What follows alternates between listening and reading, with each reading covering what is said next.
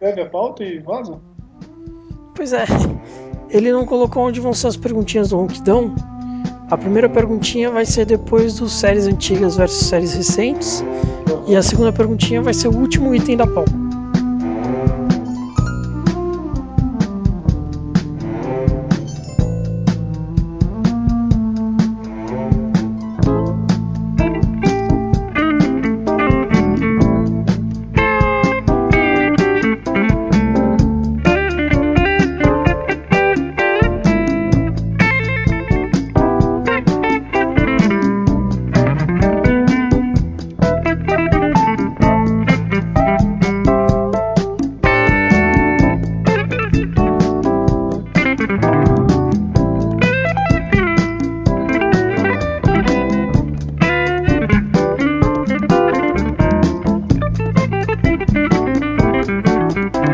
Olá pessoal, bem-vindos a mais uma edição do podcast Cerveja Como São as Coisas. Hoje temos uma cerveja há muito pedida pelo tio Fafá. Uhul! Ele queria bastante essa cerveja, a Paulaner Salvator. E o tema é um tema introdutório para um futuro podcast, futuro em breve, não um futuro muito distante. Que o tema de hoje são séries séries em geral, dos, dos, primórdios aos futuros, séries. Certo. Hoje temos conosco o João Paulo, conhecido como Bila. Séries. Esqueci. Como é que é mesmo? Ah, não. É... é... Séries é a TV do futuro. Nossa, que bosta. Beleza. Séries são a TV, né? São a TV do futuro. Que merda. Fabrício, conhecido como Fafá. Ai, ai. Os deuses da internet nos privilegiam com séries ao invés daquelas novelas de merda da Globo. Felipe, conhecido como Z. Novela é meu ovo.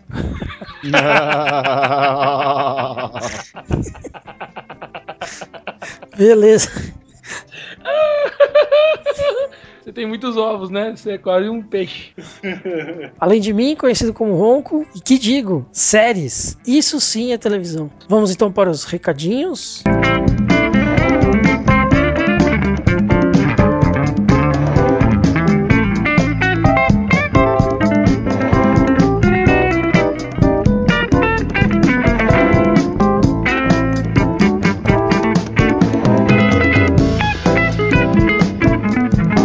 Recadinhos do podcast número 27. É, antes de mais nada, venho aqui fazer um meia-culpa que até agora não agradeci apropriadamente o Alex, que Muito fez o bom. símbolo do nosso podcast. Aê, Muito bom, Alex. Parabéns. Você não merece palmas, você merece Tocantins inteiro, cara. Puta que pariu, rapaz. Que piadinha mais cretina. Nossa. Mas tudo bem. Na verdade, Alex, relaxa, faz só três meses que eu tô falando pro Rockdown que a gente tinha que te agradecer publicamente. Mas antes tarde do que nunca. Então, porra, brigadão, ficou massa. Né? Ficou muito legal mesmo. É, a gente adorou, assim, quando o Fabrício mostrou pra gente, na hora a gente já colocou no site, porque ficou realmente muito legal. É, foi meio que unanimidade. Foi, a gente curtiu. Eu falei assim, ó, galera, olha aí, só pra dar um feedback pro cara, não sei o quê. Pronto, tá no site. Eu é. já tava no site. É, tava no site, foi na hora. Super, super massa. Então, é, comentários, né? Sobre Sim, o podcast 26 e algumas outras publicações aí que a gente teve no meio do caminho, não tivemos comentários, tivemos muitos compartilhamentos, muitas curtidas, mas não tivemos comentários. Pessoal, pode comentar, não tem problema não, a gente gosta dos comentários de vocês. Pode ser um comentário eh, fudendo a gente também, não tem problema. É, não. comentem, por gentileza. Não é porque a gente é relaxado e fica com gaps de dois meses que vocês vão fazer a mesma coisa com a gente, pô. Isso é sacanagem, não, não pode pagar, né? O código de Hammurabi acabou faz tempo. É, justamente. Mas na publicação de hoje, né, quinta-feira, amanhã sai o podcast, é, o Yuri comentou, né, nas costelinhas do Honey Mustard, que realmente são uma petição, galera. Se vocês tiverem oportunidade de fazer, por favor, ou façam, porque é realmente muito boa. Eu até esqueci os adjetivos que eu usei. Hã? Eu até esqueci os adjetivos que eu usei. Peraí que tá aqui, ó. Esplêndido, magnífico e outros adjetivos igualmente engrandecedores. Olha só, hein? Nossa, Yuri, você tá aprendendo a ler e a escrever. Porra, cara! Sou muito culto, velho. Eu, eu me espanto Ah. com a cultura. Ah, Não, primeiro que você falou errado. Tem que falar, eu se espanto comigo mesmo. É assim que fala. É. To- Toda vez eu se espanto. Eu se espanto com, É, eu se espanto, eu se espanto comigo mesmo. com a minha cultura. Não, mas realmente, pô, costelinha de porco, vou te falar que. Jesus, né? Fafá, você como um É dos cozinheiros, bom. um dos cozinheiros do grupo, tem alguma dica, algum pulo do gato que você queira acrescentar? Naquela receita, É, cara, eu acho que naquela receita. Eu faço uma outra receita de costelinha aí também, que a gente vai publicar num outro momento. Mas eu acho que ela ficaria bacana é, experimentar também ela assim, mas com, com parte de acompanhamento, e não na, na execução do prato em si, com uma geleia de pimenta. Lembra aquela geleia de pimenta que você trouxe pra gente? sim. uma vez aí e tal. Então a minha dica seria essa, cara. Eu acho que ela ficaria. Casaria muito bacana, né? Porque já tem um picantezinho aí da, da mostarda, que ele fica disfarçado no mel. Mas se você pudesse comer isso, assim, com acompanhamento de uma geleinha de pimenta, eu achei que ia ser muito bom. Mas vai colocar geleia de pimenta junto com o, o honey mustard? Sim, sim. Ah, Acho que acompanha, com acompanhamento pra carne. Mas assim, como isso não agrada todo mundo, não é uma coisa para um, um paladar mais comum, vamos dizer assim, né? Eu colocaria, eu colocaria ela como com parte de guarnição aí também. Ah, tá, no, no prato, por exemplo. No prato, no prato, por exemplo, exatamente. Aí gostou, come tudo, pede mais, como a gente faz sempre com tudo. Não gostou, deixa pra lá. O- É interessante porque no, no, no Outback, no Applebee's da vida, né, ela sempre vem bem picante. E Uhum. nesse caso, ela, lá vem com molho barbecue, né, que também é um molho agridoce. Então, nesse caso, vai até lembrar um pouco, né, imagina. Exatamente. Sim, é, é justamente essa a ideia. Só que a, diferença é que o picante da mostarda é diferente do picante do barbecue, né? Exatamente. Bem diferente. É bastante interessante. É que o do barbecue ele vinha um azedinho ali, assim, né? Um, um que É. azedo de vinagre, né? Um tomzinho de vinagre. Vinagre. Ele é meio azedo e meio doce, não é meio é, picante e meio doce. É, né? Picante e doce, exatamente. Azedo e doce. E também é bom pra cacete, né? Também é muito É, vamos parar que vai dar fome esse negócio. Bora, próximo recadinho. Próximo recadinho. de comida. É, o- a ideia do, do canal no YouTube está amadurecendo, viu, galera? Fiquem ligados aí, de repente nas próximas semanas ou até no próximo mês aí, a gente pode lançar alguma coisa. Fiquem Inclusive- ligados, hein? Inclusive é uma reivindicação antiga, né? Porque quando a gente começou a divulgar o pod, já teve gente que falou: não, mas faz o canal no YouTube, cara, é mais fácil, as pessoas podem ver vocês e tal. E a gente. Vamos dizer que a gente teve um episódio raro de teimosia e não fez. Episódio raro. né? Ra- raríssimo, raríssimo. Isso jamais acontece com o nosso grupo. Eu não lembro de vezes que a gente foi teimoso antes. Ah, eu também não, eu não, eu não consigo lembrar. E não vamos ficar teimando aí que a gente não vai achar. Mas eu, é, eu sempre fui a favor do, do canal do YouTube, né? Até. Não sei se fui eu que abri a fila aí, Ronquidão, na, na ideia, né, na reideia. Na ideia foi, foi. Mas você tá aprendendo a edi- editar vídeo, é isso? Não, não, é, eu tô estudando como é que funciona o canal, o que a gente pode publicar, etc e tal. Ah, bacana. Ele tá, ele tá estudando como ganhar dinheiro com isso. Uhul! É. Cutim, Sabe que o, o, já tá na hora, né? o Psy lá do Passou, Gangnam né? Ele ganhou 10 milhões de dólares, né, com aquele vídeo. Nossa senhora. Mundo, inju- mundo injusto, né? O cara inventa o WhatsApp e ganha 16 bilhões. O outro cara posta um vídeo e ganha 10 milhões. É aí a gente tá aí, cara. Mas, mas vamos lá, vamos lá. Mas o cara que inventou o WhatsApp foi um pouco mais genial que a gente, né? Ó, Só um há- pouquinho. Há, há controvérsias. Eu, eu gostaria, eu gostaria que ele tivesse sido, por exemplo, assim, 16 vezes mais genial que a gente, porque a gente ganharia um bilhão, né? Já, tá bom, tava- né? Já tava excelente. Já tava bom. Pô, um bilhão em cinco, nossa senhora. Tava aí, nossa, meu Deus. Ouso dizer que 10 milhões em 5 já não precisa. Já tá bom, já. Como eu sou professor, eu ouso dizer que um milhão em cinco já tava bom. é, tem que. Vamos, vamos, por, vamos, por, vamos por degraus na escada, cara. Ou mesmo é 111 milhões em Santa Bárbara do Oeste. Isso é, Não, em Santa Bárbara do Oeste não. Esbó. Isso é bom se fosse em Piracicaba, aqui na rua São João. é, né? Mas como eu não, como eu não jogo, eu não posso reclamar. É uma das, co- uma das poucas coisas na minha vida que eu não posso reclamar, não tenho esse direito. Olha que beleza. Toma essa. É, fazer o quê? Mas eu tenho consciência que eu não posso reclamar.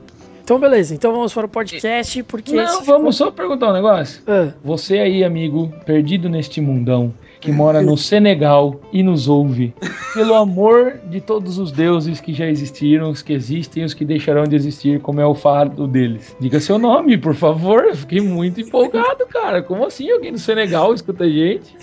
Eu, eu gostei, cara. Eu gostei mesmo. Eu gostei de verdade. Comente, né? Em algum... É, não, por favor, fala assim. Nós Senega- no Senegal. É, pode, pode colocar aqui a gente já vai entender o recado. Genial. Então vamos para o podcast, porque esse ficou muito bom. Mas, Tá, ó. Galera, enjoy. valeu.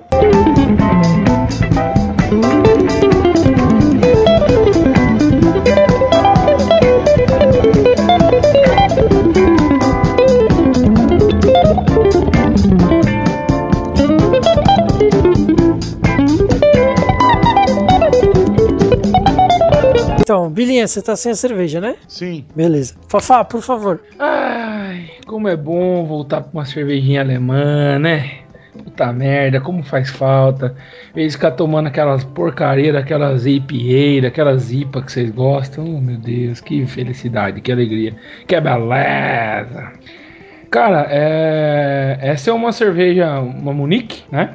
E ela é uma Doppelbock, cara, uma Doppelbock. É muito gostosa, cerveja muito saborosa. Essa cerveja, pra mim, ela tem um aroma, um aroma de caramelo, né? Um aromazinho de caramelo aí, com dá pra sentir o malte nela. Ela tem um go, uma- a cor dela, né? É um, é um cobre parecido com aquela descrição que a gente tem falado do guaraná, mas assim um guaraná mais forte, assim, né? Um, uma, um, um acobreado bem forte mesmo, bem bonita. Cerveja com uma carbonatação boa, né? Tá uma boa carbonatação, uma espuma que não é de boa formação, é, ela é de boa formação, mas não, é, não tem persistência, né? Acabou rapidinho aqui no, no copo. E ela é muito gostosa, muito saborosa. Pra mim, ela tem um gosto de ma- maltado, né? Um gosto maltado bastante acentuado.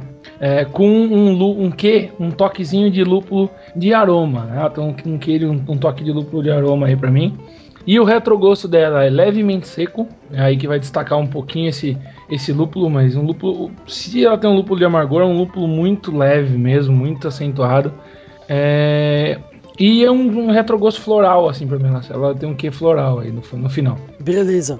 Zi, Cara, que cerveja deliciosa, hein? Brincadeira. Não é à toa que os alemães são famosos por isso aqui. Exatamente, Ziba. Cara, primeira cor dela. Que cerveja bonita, cara. Gostei muito assim. Na hora que pus no copo, de cara eu falei, porra, que legal a cerveja. Ela me lembrou assim um mel silvestre, que é aquele mel mais escuro, assim, aquele mel quase marrom. E foi essa a cor que eu vi na cerveja. Ela é quase marrom. Muito boa, Zi, muito bem. E engraçado desse negócio do mel é que várias características do mel me, me, me trouxeram essa cerveja aqui. Uma delas é que é uma cerveja bem cremosa, né? Não, não é crocante. Né? Ontem eu fiquei o dia inteiro tomando é, chopp Brahma e essa daqui às vezes parece que é mais cremosa que o chopp, né?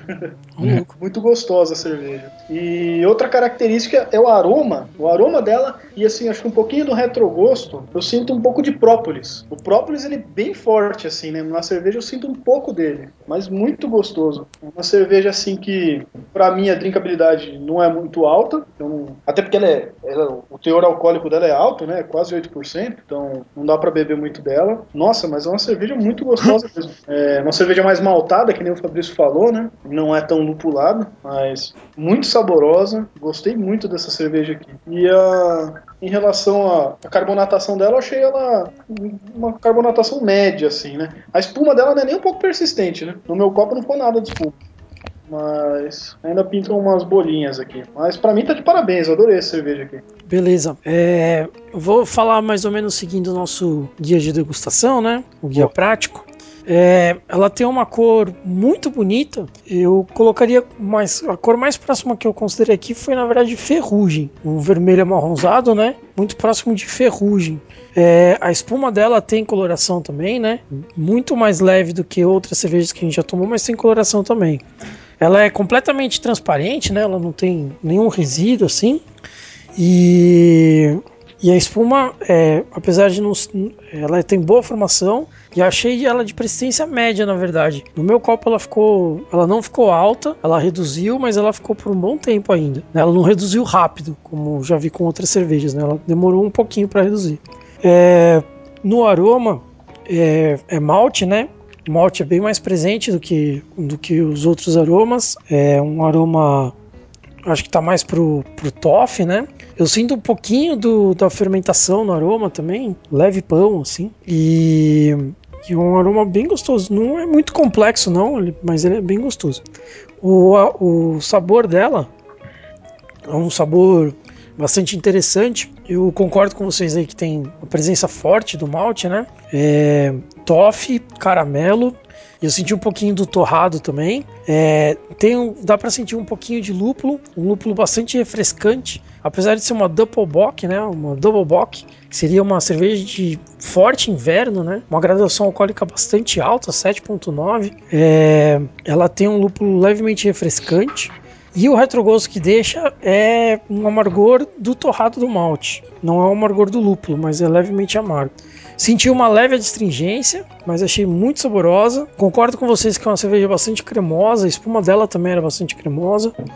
E drinkability média alta para mim, é mais próximo do média do que do alto, mas média alta limitada mais pelo teor alcoólico do que por alguma outra característica da cerveja. Eu ia, desculpa interromper, eu ia dizer que para mim ela é alta se eu aguentar.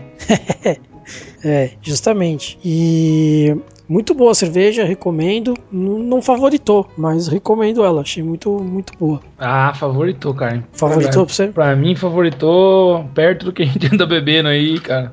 É. Inclusive, essa questão do favorito é uma coisa que a gente podia depois um dia discutir num podcast aí, pra já rever o que a gente falou sobre as cervejas e tal. Mas, obviamente que ele é muito do momento, né? Vai dependendo das cervejas que você tem, do que você tem experimentado, degustado, é que vai ser a sua impressão sobre aquela cerveja ou não.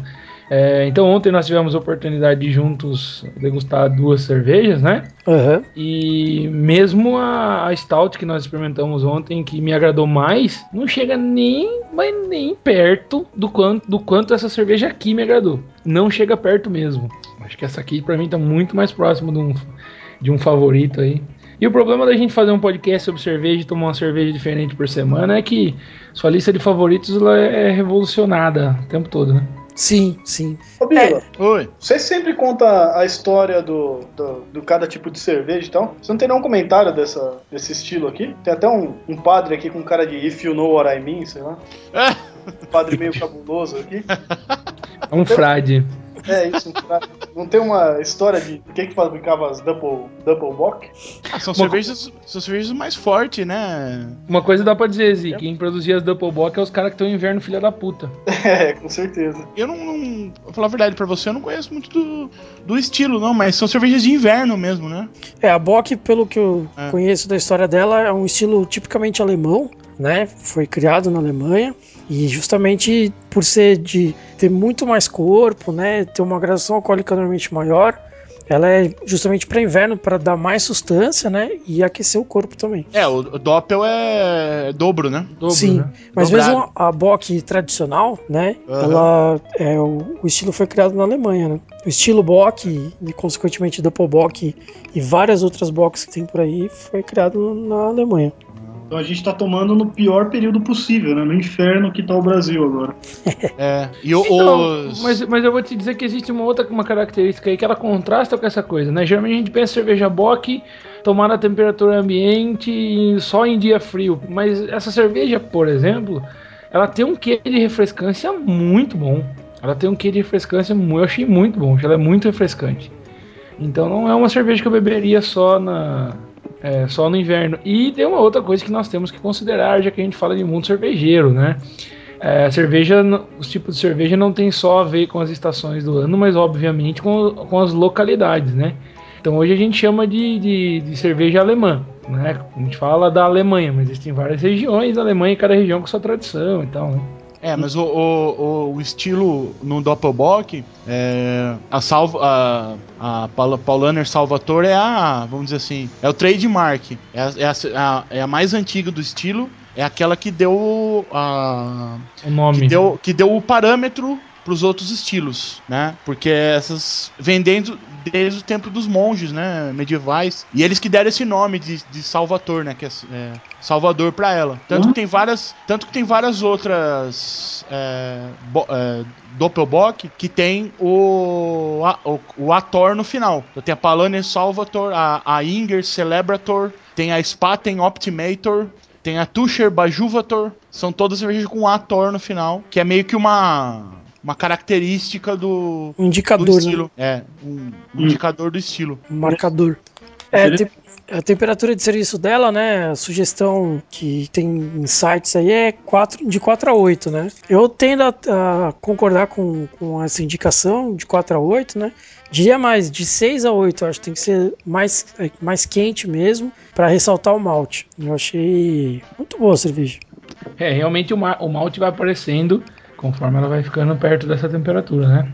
É, Eu imagino que a minha devia estar aí nos 5 no máximo. Porque há pouco tempo eu tinha colocado ela na, na geladeira, né? Então ela realmente não estava lá muito alta. Pra mim, assim, eu, eu só queria comentar também que eu também favorito ela, apesar de não ser um estilo que geralmente me apetece, viu? Geralmente eu gosto mais das. Que o malte não é tão presente, que o lúpulo é um pouco mais presente. Não tanto uma é, double IPA lá, daquelas muito amargas, né? Mas eu gosto É. um pouquinho mais das lupuladas do que as muito maltadas. E essa daqui eu abro uma exceção, eu gostei bastante dela. Vale, já a- vale já a- sabemos vale o tipo pena- de cerveja que vai ter na geladeira do Zico quando ele ficar milionário. Vale, vale a pena comprar essa cerveja pra ter em casa, pra Vale. tomar Essa quando cerveja- der vontade, ou essa cerveja é só pra. Não, ela é um pouco só pra cara, tomar né? uma vez? Não, Ah, é uma cerveja para ser repetida, mas para ter na geladeira para tomar à vontade, eu acho um, um pouco É, inviável. chamar ela de pouco cara, com aquelas indicações que você me fez comprar hoje, você só pode estar de brincadeira, né, Ronquidão? você só pode estar de sacaneira comigo, como diria o, o homem do Murrão Caipira. Não, então, eu, pra mim, eu acho que não é pra ter em casa também, não. Eu acho que vale repetir ela, mas assim, sei lá, numa ocasião especial. Tá um dia frio lá, eu tô afim de fazer uma, um dia alemão lá, comer joelho de porco e salsichão, e aí eu compro uma cerveja dessa aqui pra acompanhar. Mas assim, pra ter no dia a dia, não. Mas e o Fandangos? Ah, não, é, é. Fora o Fandangos. É que no Ah. Fandangos ela não encaixa muito bem. Droga. Não harmoniza essa aqui. Não harmoniza demais. Muito bem. Deixa a harmonização para o final, por favor. hein? Ah, tá, desculpa. Beleza, vamos para o tema? Sim, senhor.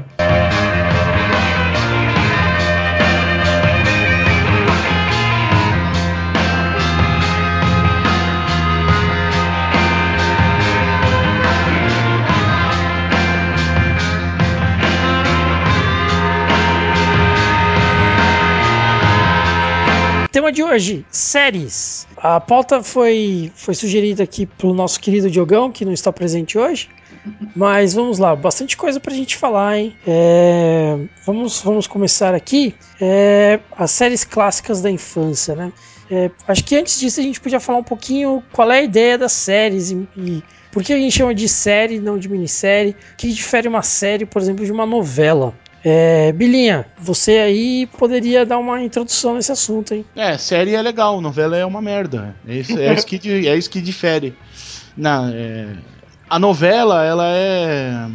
A novela ela é mais longa, né? Ela é mais Tem mais longa. capítulos, né? tem, tem mais capítulos do que a do que a série e muitas vezes as séries elas são episódicas, tipo o monstro da semana, tipo Power Rangers. Qual é o monstro da semana, entendeu? Aham. Então, é, encerra aquele, a- aquele episódio, meio que dá um reset na série e você só tem os, os personagens e o, o que os personagens fazem de legal e os coadjuvantes e assim por diante. É, novela te- é, tende, tende um pouco mais pro romance.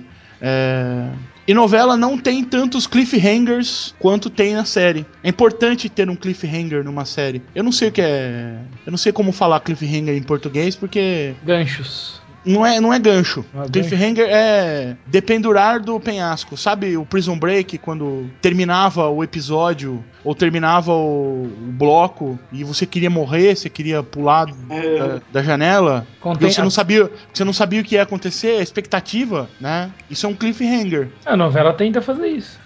Só É que muito menos. Não, não, não, não, não, menor, Eu, né? eu não estou falando em É. qualidade. novela tenta falando mesmo, né? Novela, novela tenta mesmo. Não estou falando em qualidade, estou Tenta falando não ver. em padrão. A, a novela, vamos dizer assim, ela é muito mais. Ela é muito mais diluída ao longo dos episódios. Os personagens vão mudando muito mais ao longo dos episódios. É, é uma coisa muito mais lenta, uma coisa muito mais.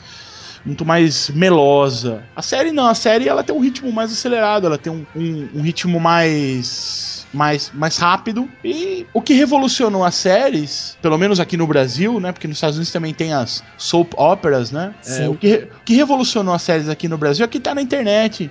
E você pode controlar o ritmo que você assiste. Se você que- quer assistir a série toda num dia só, você pode assistir. Se você quiser assistir é, um episódio por vez, um episódio por semana, você, você pode assistir também. Ou então você espera, tem muita gente que espera, né? Espera a temporada passar da série, aí baixa todos os episódios, baixa todos os episódios, depois assiste Tudo de uma vez, né? tran- tranquilamente. Então você controla o seu.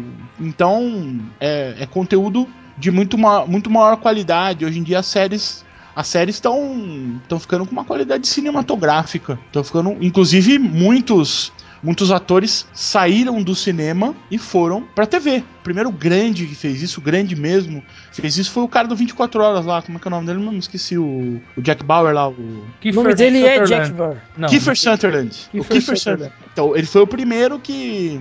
Porque antes tinha essa divisão, né? Ator de série e ator de cinema. É, você tinha várias participações especiais, né? É, série era, a- era a segunda categoria, cinema era a primeira categoria.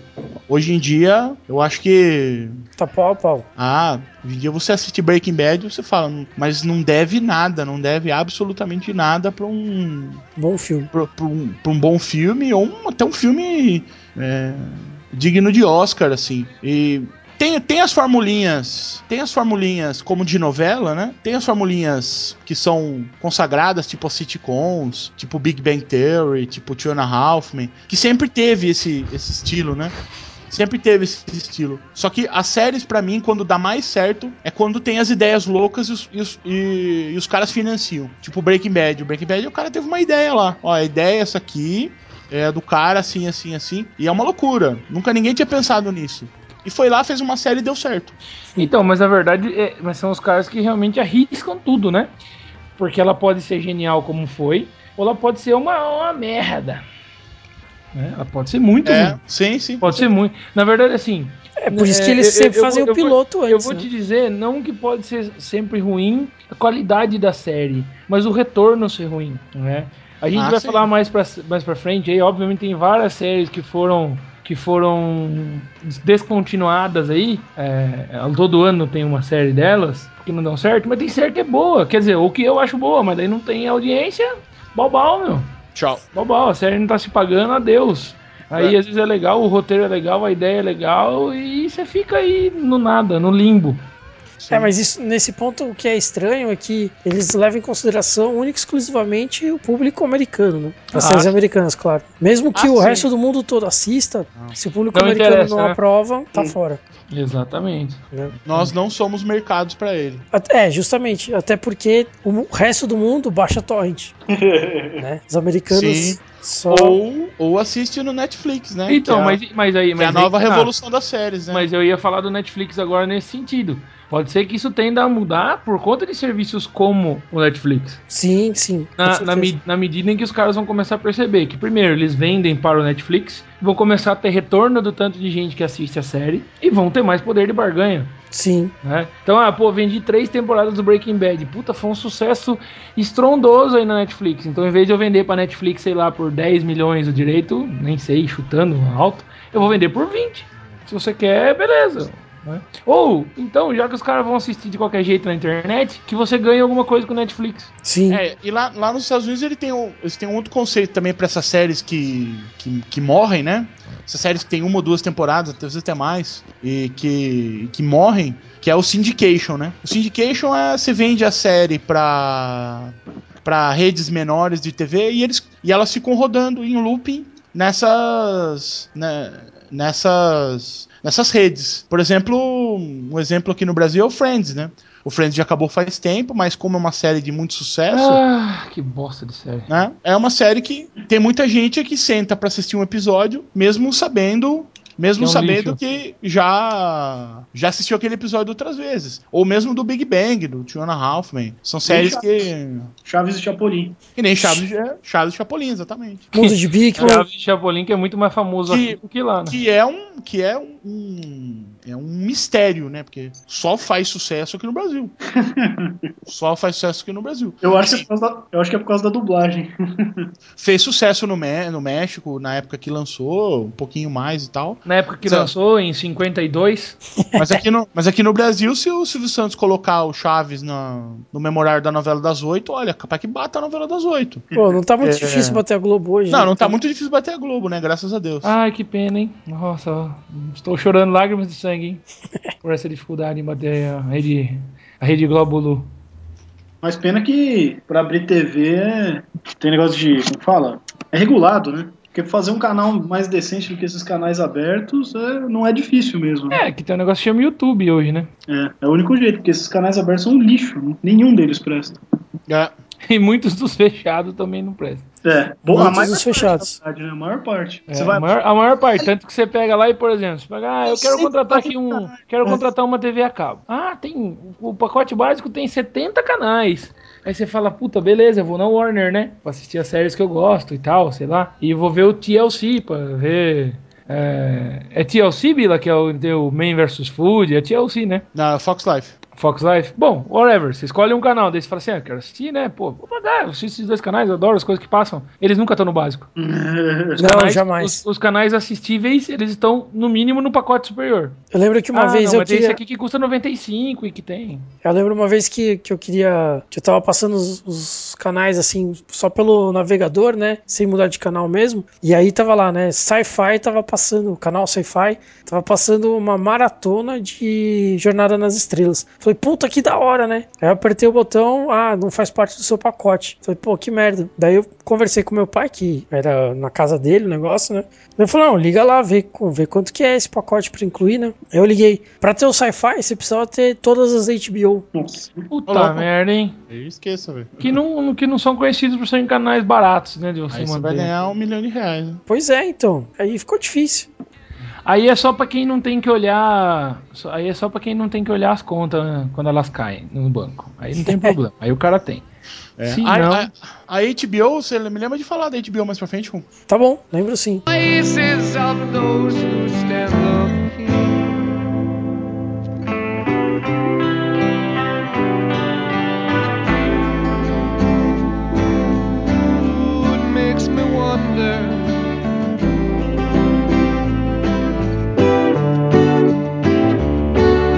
Mas outras séries, além do Chapolin, dessas outras aí, são, são clássicas, né? Uma que. Algumas que eu assistia muito quando eu era criança eram Mundo de Bigman, é, Confissões de Adolescente, né? Uma série brasileira. E Anos Incríveis, cara. Anos Incríveis, inclusive, depois eu Incríveis. baixei todos os episódios pra ter comigo, caso o Arthurzão. Caso não, né? Eu vou apresentar pro Arthurzão mais pra frente. Esse, esse Confissões de Adolescente, aquela do Lucas Silva e Silva? Não, esse não, daí é o de- Mundo da Lua. Mundo da Esse é, Lua. o- Tudo esse é a sua série, Zi. É. Chama, É época- chama é Silva e Silva. É a época que a cultura fazia TV de verdade, né? Eu vou te dizer que eu assistia mais dessa cultura, pô. O Castelo Ratimbum é de uma qualidade fantástica. É desde o Ratimbum, na verdade. né? É, é, é fantástico, cara. É fantástico. Não tem, não tem, e eu dou a minha cara pra bater aqui. Me processe quem não gostar do que eu vou falar. É muito melhor do que essas porra de enlatado norte-americano que as crianças assistem hoje. Sim, É, Lazy muitas vezes melhor. Nossa, é muitas vezes melhor. Jerry, o, o avião. Essas coisas que deixam as crianças burras. É. É, pior que tem até estudo, né? Os caras fiz- conseguiram fazer isso. Fizeram estudo com o Bob Esponja. Bob Esponja, cara. E comprovaram que as crianças deixam de aumentar o QI assistindo Bob Esponja. Imagina! Imagina O próprio- assistindo Teletubbies. O próprio mundo de Bigman, né? O próprio mundo de Bigman, que era, meu Deus do céu, né? Que programa. Era muito bom. O Mundo de Big Man sempre foi muito bom. O, mas mundo, o mundo de Bigman é, é- é precursor dessas coisas como Ciência Show, como aquele. Como chama aquele cara que posta vídeo na, na internet fazendo experiência? É aquele- Que aqueles é caras super que- legal, que é até do Tecmundo, como chama Tem ele? aqueles caras que iam no programa da Eliana, né? Isso, então é, eu, eu fui assistir esses caras, que são os caras de física da USP, uns alunos de que era- quando eles eram alunos de física da USP, eles montaram um, show, tipo, é tipo física show, sabe? Aham. E é muito bacana, mas pra quem assistiu o mundo de Bigman não é nada assim, então, nossa, ai meu Deus, que que aqueles caras que inventaram a roda? Aí você pega essa molecada que não tem acesso a isso, ver as coisas. Eu fui, eu sei porque eu levei, eu levei excursão de alunos pra assistir os caras no, no, no teatro e eles são bons, é bacana. Mas pra quem assistiu o Mundo de Bigman, vão dizer que não te espanta. É. Sim. É, e a cultura tinha uma versão brasileirada do Mundo de Bigman que chamava O Professor, que era muito bom também. É, eu não conhecia. É, eu lembro que eu, que eu ficava esperando todo dia, que era o Mundo de Bigman e as aventuras de Tintim. Ah, Tintin. eu também. Nossa, eu, saía, eu saía correndo da escola pra assistir o Tintin e logo depois o Cavaleiro do Zodíaco, né? Ah, Mas Cavaleiros era em outro canal, né? Sim, era em outro canal, mas Você Era corria. Vila. que era a sequência. Naquela época eu corria, Fabrício. Eu conseguia Corre. correr naquela época. Correr. Na, na verdade, você já parou pra pensar, cara, Cavaleiro do Zodíaco era, era frustrante. Eu não sei como a gente adora isso até hoje. Porque para pra pensar. Eu, eu, eu deixava de sair com os meus tios. Deixava de sair pra brincar na rua. Deixava, vinha correndo da escola pra assistir. Também corria naquela época, conseguia. É, pra vir assistir Cavaleiro do Zodíaco. E aí voltava pro primeiro capítulo. É, né? Nossa, cara. Ô, se, for, se fosse hoje, amigo. Se fosse hoje. Nossa. Ué, e, e- e eu, eu pelo Eu menos. eu ia dar assistia de novo, né? É, assistir, não, então não. É, é isso que eu tô dizendo. O, o, o milagre é assim, como que nos prendeu? Como que nos É. prendeu? É, como, É fez bom. a gente, como fez a gente ser fã até hoje? Porque era mas aí que na verdade não é um problema do desenho, né? É um problema com, a- com, as, com as emissoras. Que era revoltante, né, cara? Igual o Dragon Ball, era revoltante também. É. Sim. Quando você achava que ia ter a batalha final entre o Freeze e o Goku, voltava lá pro Goku criança. Puta merda. mano. Sério? Sério que vocês vão fazer isso? É, é assim? Esse é o respeito? Cadê o respeito, cara? O respeito morreu? É. É, e, mas é engraçado como a gente percebe que essas séries elas tiveram uma influência na gente muito forte, né? Muito forte. É, eu lembro que, que quando eu assistia Mundo de Bigman, puta, a maior vontade que eu tinha era de fazer experimentos que ele apresentava e ser cientista para poder um dia fazer aquelas coisas malucas num laboratório, né? Eu queria ter um laboratório, era um sonho ter um laboratório, Uhum. né? E, e não só isso, né? Ao longo dos anos as séries vão mudando, mas elas não deixam de, de interferir, né? De, de influenciar nas nossas, nos nossos desejos, nas nossas vontades, né? Exatamente. É isso aí. Tipo, Não, é isso aí. ninguém se influenciou em nada. Tipo o Bila se influenciando a virar professor de história depois que ele assistiu aquele Fallen Skies, que o professor de história é o herói da série. É, é- só em série, é só em série descontinuada que acontece isso. Zi. Eu não assisti Fallen Skies, porque É só em série. quando eu vi Pô, Bila, você tá o ganhando. produtor Steven Spielberg, a série Fallen Skies, eu não... Pô, Bila, você tá ganhando horas da sua vida, hein? Deixando de assistir. Sacou? Ah, sim, com certeza. Você tá ganhando horas da sua vida, cara. Deixando de perder horas. Deixando de perder. Por É. quê? Eu não, eu não entendi. Porque a série é muito ruim, então quando você assiste, você perde uma hora da sua vida. Pra cada Ah, ela, capítulo. ela, ela é ruim? Ela é Pô, ruim. Pô, cara. não, eu não precisa responder se ela é ruim. O, o herói é um professor? De história. Que tipo de série é essa? Que essa, série não respeita a audiência também. Era uma série muito boa até metade do segundo episódio. Aí depois cagou e fizeram três temporadas. Ah, ela era muito boa até a metade do segundo. Isso aí daí me deixa tranquilo. Se até a metade do segundo episódio ela era boa, eu vou assistir. E tem tudo pra me prender. Pois é, então. Aí vai dar certo.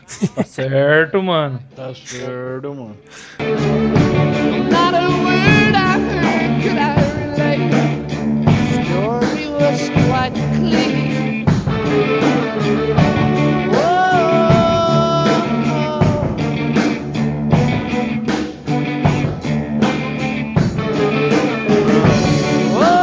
uma coisa que eu acho interessante, pelo menos aconteceu comigo, e eu acho que acontece com muita gente também. É, por ter assistido essas séries que, que falavam muito de ciência, né, como o Mundo de Bigman e o Professor, eu virei fã de carteirinha dos Caçadores de Mitos, né? É verdade. Então, mas a versão disso que eu tava tentando, eu tava tentando achar, e agora eu achei aqui, é do mundo de Bickman, por exemplo, e aí a gente entra na questão da internet que fornece. É o cara do Manual do Mundo. É Manual do Mundo, eu não, eu não lembrava, né? É, mas é Manual do Mundo, que é um cara que faz os experimentos em doidão aí e tal. Né, que ele faz vários, cada vez ele pega alguma coisa e ar-condicionado caseiro. Então, parece muito com o mundo de Bigman, né? Tipo, deixa as bolachas crocantes de novo, né? Nossa. Ah, Tá louco. sim, olha lá, ó, aí, tá vendo? Os gordinhos os gordinho pira, mano. Pira. Eu tô mais. que eu tô olhando aqui, ó, é o manualdomundo.com.br, pra quem nunca, nunca viu aí e tal, né? Link Então- no post. Link no post, vai ter um link no post aí, mas é, eu imagino que a galera que tá na internet já Já manja, já, né? manja, deve ter visto esse cara que ele é famoso na internet e é muito bacana, muito bacana. E é muito mundo de Pikmin, assim, né? Maluco. Tipo, mas daí tem umas coisas assim. Você acha que os moleques não vão pirar? Como fazer o ovo da galinha do Hulk? Do É, Hulk. é, o cara frita um ovo e a gema tá amarelinha e a clara tá verde. Ah, entendi, É entendi. assim, faz umas coisas doideiras. Que merda. Ué, que merda porque você tem 30 anos, porra. Eu não tenho 30 anos ainda. Ah, que Vou fazer 30 anos. Eu não como besouros. Eu não como besouros. Isso é porque você tem 20, no- 29 anos. Mas, e mesmo assim é legal. É uma merda falando. Se você assiste é legal. Mas as coisas que ele faz, porque é muito parecido com o mundo do Bigman. Então ele pega, sabe aquela, a- aquela, aquela didática? Vou fazer, vou fritar um ovo, vai ficar verde. Ah, vai nada. Quer ver? Entendeu? Surpreende, surpreende a gente até hoje. Por que, que não ia aprender quando era criança? Sim, sem dúvida. É que nem a- uma das primeiras cenas de Breaking Bad, né? Que ele pega os sprayzinhos na, no bico de Bulsen e vai Aham. mudando a cor da chama pra Exatamente. explicar o que é química. Exatamente. É show. Exatamente, é. Aí depois vai eu e o Bila dar aula lá, ficar falando Dá show de história, quero ver. É, meu. Show. O ano, aí começa o Bila, o ano era O ano era. 1892. Não. O lugar, Espanha. Era uma noite tranquila na Grécia Antiga. Todos reunidos na Ágora.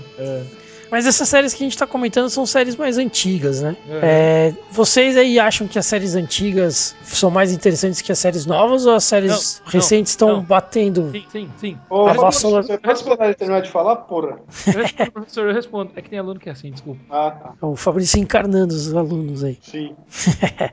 Beleza, repita de verdade agora para as pessoas ouvirem, Ronquidão. Não, então, se as séries antigas são melhores ou se as séries novas estão destruindo tudo, né? Estão conquistando os antigos e os novos, né? Eu acho que para algumas linhas, assim, as séries novas estão realmente destruindo, né? Pô, Game of Thrones, Breaking Bad, Prison Break e tal. Putas séries fantásticas. Que pros estilos delas, não, no passado você não tem aí referências muito boas. Mas séries, por exemplo, de, de exploração, né? De, de exploração do espaço, né? De, ficção científica, eu acho que as séries antigas são melhores que as séries atuais, cara. Ah, mas aí, eu vou, aí a gente vai cair numa coisa, cara. Uma discussão que a gente tem que fazer. Para pensar nisso aí que você tá dizendo. É. É, ideias originais versus dinheiro. Essa questão do dinheiro foi uma coisa que a gente discutiu lá no, no nosso podcast número 2, link no post também. Né, para quem quiser reouvir, a gente falou bastante dessa questão, né, do budget, do dinheiro que entra. O Bila tava falando agora já aí, né, uma coisa também que a gente já tinha discutido, é, do pessoal que dos atores cada vez mais famosos, cada vez atores bons atores, né, indo participar das séries e tal.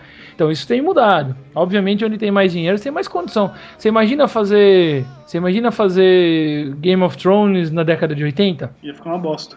entendeu? Ia ficar Ah, tem um até lixo. um. Ah, eu vou procurar aqui. Não, mas eu Que digo são- de são as, as aberturas das séries atuais dos anos 80. Ah, que o cara põe uma música, o cara põe uma música de Queen Aham. é, no Game of Thrones, como seria, né? E aí, por exemplo, é só você pensar, pra quem é da década de 80, nós somos da década de 80, o Zia do bem do, finalzinho, a gente nasceu no meio da década de 80, mas a gente assistia filme na, na numa certa emissora de TV aí, que era acho que o que mais a gente tinha pra assistir. E passava, por exemplo, Highlander 1. Pô, Highlander 1 é fantástico, não é fantástico? É, é- é um filme fantástico até hoje. O conceito dele, né? Surge com uma ideia nova. Puta, é, os efeitos são. Se você assistir hoje, você vai reparar que os efeitos são ruins. Mas o filme é muito bom. Alguém aqui lembra da série do, do, do Highlander? Não, cara. Só lembro do Eu filme. lembro. Série que eu assisti. Eu assisti a série do Highlander. Passava nessa mesma emissora aí. Logo após uma atração que eles chamam de Fantástica. né? É, mas o filme era muito melhor do que a série. Né? Série da década de 90, cara, sabe? Aí aquelas explosões lá que parece que tem um cara com uma cartolina com a fogueira pintada atrás, com efeito especial. É, essas coisas. E Chapolin, Chapolin quebrando no cara, voando isopor pra todo lado. É. Exatamente. Agora, se por, por exemplo, você pega hoje, cara, a gente que, né, nós pra também falar dos- do mundo dos games aí, né? é, a gente que joga jogo de computador, jogo de videogame. Meu, você vê as CGs dos jogos, as apresentações. Os É. caras fazem qualquer coisa. Na verdade, os caras fazem ser muito mais bonito do que a vida real. né? Isso tem a ver com dinheiro e tecnologia. Então, como eu disse, especificamente neste sentido, né, as séries de hoje são melhores. Mas você tem séries antigas que são excelentes, né? Não, mas É, eu digo é, que. Só você passar um paralelo, por exemplo, com, com o, o próprio Star Trek aí que vocês já citaram. Quanta tecnologia a gente usa hoje, a gente tem no bolso, a gente usa o tempo inteiro, que não surgiu com séries como Star Trek? Nossa, Sim. Mas eu digo é, na, linha de ficção mesmo, né? Pô, você pega os seriados de ficção hoje em dia, ficção científica, né? Cara, você assiste um, dois episódios e fala, ah, tá faltando criatividade, sabe? Tá faltando pegada, tá faltando. faltando gancho. genialidade. É, pô, comecei a assistir, assisti Fallen Skies a primeira temporada. Fraco, entendeu? Assisti Defiance. É, dá pra levar, mas não dá pra ir muito longe. Tudo assim, entendeu? Mas tem uma nova, tem uma nova série que eu, puta, eu tô pagando pau demais. De Eu ficção tô- científica? Não é ficção científica, é aventura, sei lá. É. História e aventura. Que eu tô ansioso pra assistir a, a próxima temporada, que é o Hell on Wheels. Bom pra Eu, cacete. eu ia falar Ah, de sim, Hell on Wheels aí, mas é, ela é um outro gênero. É outro gênero. Então, mas, você imagina, mas você imagina gêneros- Hell on Wheels na década de 70? É, ia Você...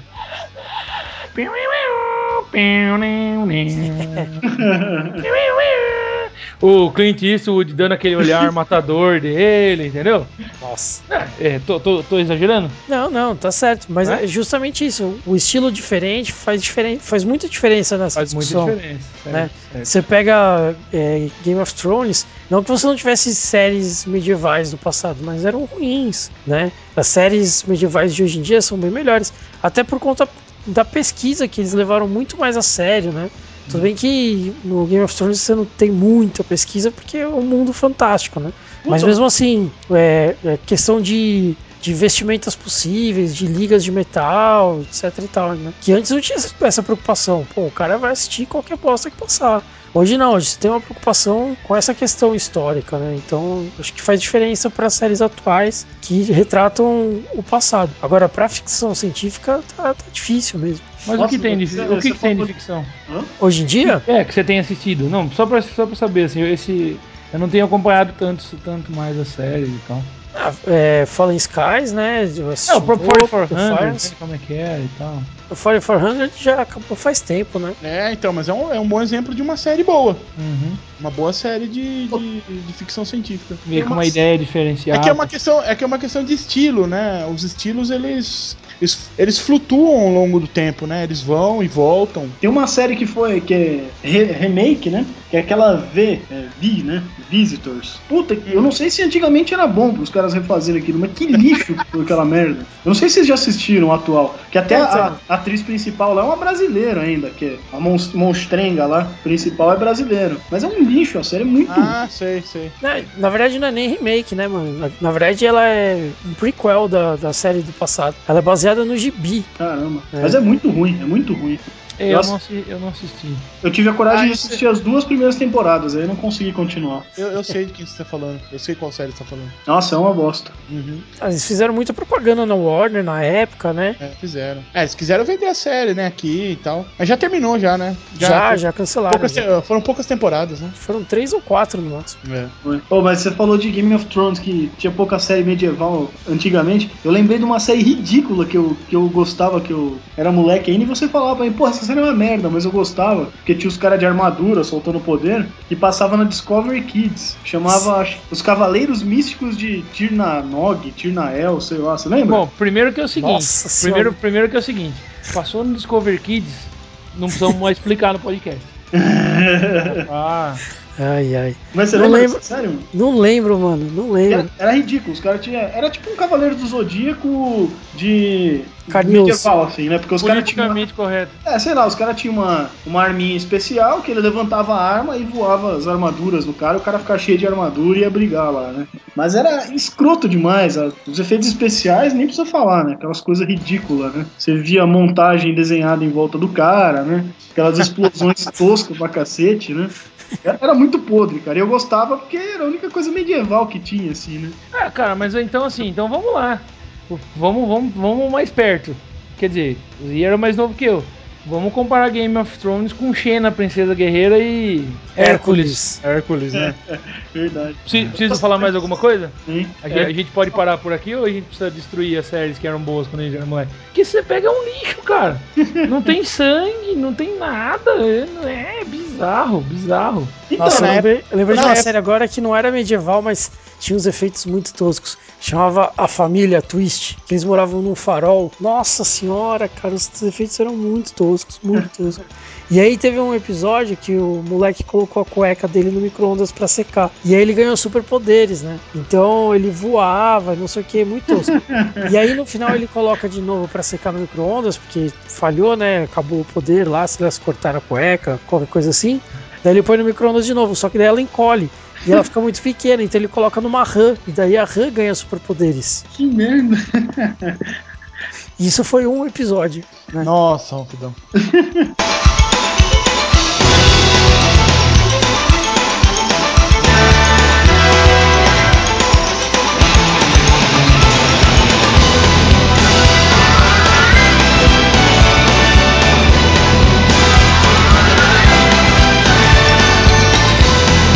Esse, esse podcast já tá servindo pra uma coisa, cara. A gente vai lembrando umas coisas.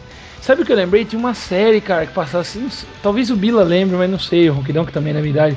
Crossbow, As Aventuras de Guilherme Tell. Nossa. Eu lembro, sabe? Era medieval, cara. Vocês estão falando aí, eu tô lembrando dessa série.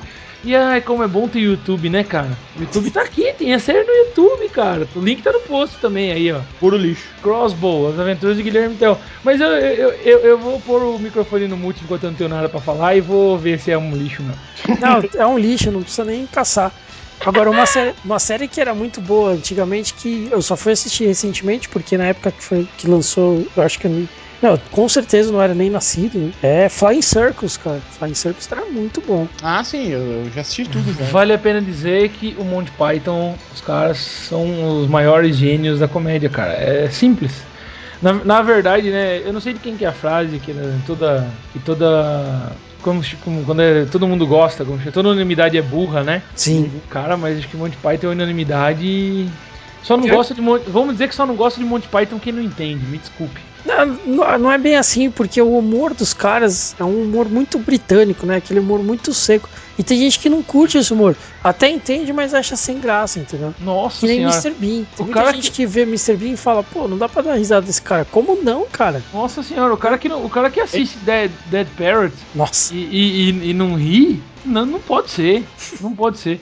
Eu acho que é dos vídeos, desses vídeos de comédia o que eu mais ri, né, de todos, é o Dead Parrot, cara. É, muito bom. É, porra, é muito bom, mano. É muito Esse e o Silly Walk também. bom. Silly Walk, Minister of Silly Walk, né? Nossa, Silly O Walk. Arthurzão, eu- inclusive o Arthurzão deu uma de, de Silly Walk ontem. Ele foi descer. O Arthur, pra quem não sabe, é o filho do Ronquidão. Ele tem um, um aninho e pouco. Ou se, Um você tá escutando, ou se você tá escutando esse podcast daqui a 20 anos, ele é um cara grande e vai ter vergonha disso. Mas ele foi dar um passo e ele deu um passo do Silly Walk, cara. É muito bom. Aquele passo enorme pra andar 5 centímetros. Né. Bom, mas então vamos animar isso com uma perguntinha do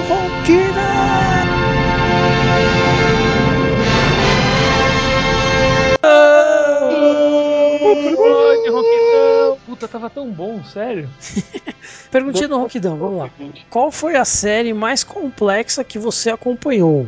Fácil. Fácil, né? Ele Então, vai falar Lost. Defina complexo. complexo, que tinha uma história que você demorou pra entender, que tinha personagens que eram muito profundos, qualquer coisa desse tipo, assim, que você considere uma série complexa, que tinha muitos personagens principais, né? Alguma coisa que você considere complexo por qualquer frente que seja, entendeu?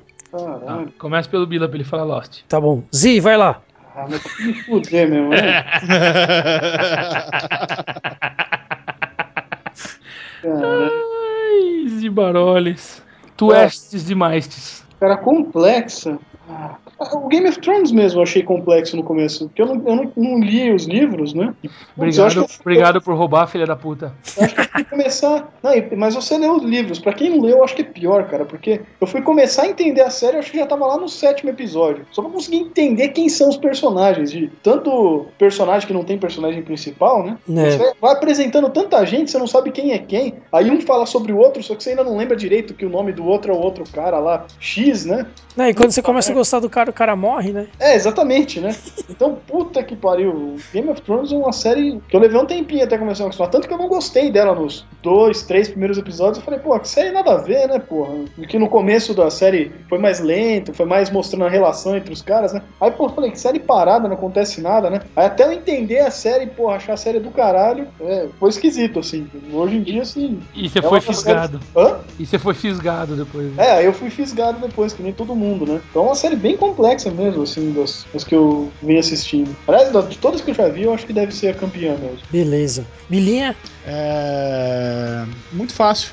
A melhor. A, a minha top. Top one. De Number complexidade, hein? Ele vai roubar a minha. Começa com T e ele vai roubar. É, Twin Top, Peaks. top 10, Bilinha. Number one. Twin Peaks. Puta filha da puta. Ô, assim não dá, meu. Assim, assim não dá, porque o Bila tem razão. Puta merda. Não adianta, é isso aí. É a melhor série de todos os tempos e acabou. Pronto. Não, mas eu não quero saber se ela é a melhor de todos os tempos. Eu quero saber se ela é a mais complexa que você acompanhou. Sim, é a mais complexa. E Então não, ela não é a melhor de todos os tempos. Pra mim é. Ainda bem que é gosto aqui no cu? Adotado, adotado. Pra mim é, seu bosta. Então, beleza, Fafá. Cara, sinceramente, sinceramente, o, o Z deu o, o exemplo moderno. Eu consegui entender, eu consegui entender Game of Thrones desde o começo, mas eu, eu fico imaginando uma pessoa que não é envolvida com RPG ou com a- os livros, e eu não conhecia os livros quando eu comecei a assistir a série. Na verdade, tanto eu quanto o Bila, a gente começou a ler assim que a gente viu a série e falou, uou! Né? Então, um cara, um cara que não gosta de RPG, não conhece os livros, ou não gosta, não gosta e não sabe nada de história, ele vai se lascar pra entender a série, ou melhor, ele não vai entender, corre um sério risco. E mas de todos os tempos, é, não dá pra não ser repetitivo, cara. Twin Peaks, Twin Peaks. Eu nem gosto tanto de Twin Peaks. mas, é, ela, ela é genial e o final de Twin Peaks, né? Sem final, spoiler, hein? Spoiler free. o final de, ah, com uma série de 30 anos, vai se fudeu. É, não, mas tudo bem, eu não ia falar o final mesmo, mas o, o jeito que ela acaba, literalmente, é, é- é o jeito de aventura do Bila, sabe? É- é- Ela não tem um final triste, ela não tem um final feliz, ela tem um final indefinido. Você fica sem saber. Se ela acabou ou não. né? Não, não. Tipo, por exemplo, a série acabou, mas os caras poderiam fazer mais oito temporadas. Isso não é bom, ela não dá closure na série, sabe? Sim. né? E sem contar que tem aquelas coisas bizarras. Aquele quarto vermelho lá, meu. Só o Bila pra gostar daquela porra. É, Twin Peaks eu só assisti o primeiro episódio, confesso que não gostei e não acompanhei mais. Isso é porque você é um bobalhão. É, boboca. Um boboca, um socó de bolas, um bocó Uhum. de solos. Mas da- das que eu acompanhei, a que eu achei mais complexa, assim, deu pra acompanhar bem, mas eu achei bastante complexo o plot dela tudo mais. E o desenvolvimento dos personagens ao longo da série também foi bastante complexo, que me agradou muito, pelo menos na primeira temporada. Depois eles deram uma cagadinha, mas na primeira temporada em especial foi Prison Break, cara. Prison Break, nossa, o- a ideia de como as coisas iam se desenvolvendo e as características que ele colocou ao longo da série que foi de uma complexidade bastante grande pra mim, né? Não a ponto de não entender, mas que, que mantinha a minha mente sempre pensando, não era repetitivo o negócio. É, foi, foi Prison Break. Uma boa pedida. É, foi bem- uma série bem pensada mesmo. É, eu não assisti ainda, sério. Então vou ficar devendo. É diferente, por exemplo, de The Mentalist, né? Pô, The Mentalist poderia ser uma série complexa, mas todos os episódios são iguais, né? Você caminha aí um pouquinho só na história de fundo, que é do Red John, mas basicamente os episódios são os mesmos. Você fica imaginando como que ele vai apresentar a solução do problema pro, pros agentes, né? Porque é- essa é a ideia. Você sabe que já vai ter solução. Sabe o que eu acho de Mentalist, cara? De verdade. Eu gosto da série. Eu gosto da série. Mentalist é Sherlock Holmes para idiotas. E eu, eu, vou, eu vou dizer antes que eu tome uma voadora virtual de alguém. É que nem loteria? Eu, eu adoro a série. Eu adoro. Eu gosto muito de Mentalist. Mentalist é bom, eu assisto. É, a gente acompanha também. É, mas é Sherlock Holmes para idiotas. Desculpem, mas é verdade. É, no, Sher- no Sherlock, no Sherlock, vamos dizer que assim, no Sherlock Holmes, cara, demora, demora muito tempo pra quem leu Sherlock Holmes, não só da excelente série, mas esse é assunto para outra parte do, do podcast. É, para quem leu Sherlock Holmes, chega um momento que nem assim, eu li Sherlock, eu, eu li o Arthur Conan Doyle lotado, descobri Sherlock Holmes e bah, foi igual o Le Martin, eu não conseguia parar. Depois de um certo tempo que você tá lendo, você consegue acompanhar a linha de pensamento do Sherlock Holmes. E se você não desvenda na hora que ele vê, porque óbvio, um livro ele pode fazer qualquer coisa. Mas você consegue desvendar antes do fim. Você começa a pensar igual a ele, né? Aham. pensamento aí e tal. É, mas, mas tem um- todo um desafio. É, se- é sempre muito complexo. É, ge- geralmente, geralmente o- o- o- os problemas que acontecem no Sherlock Holmes eles são geniais e às vezes eles são geniais por serem muito simples. Às vezes eles têm genialidade na simplicidade. E o Mentalist não. O Mentalist não tem essa genialidade, né? É sempre alguma coisa simples que os caras resolvem escolher a hora de contar pra você como é que aconteceu. É. Acho que é isso. é.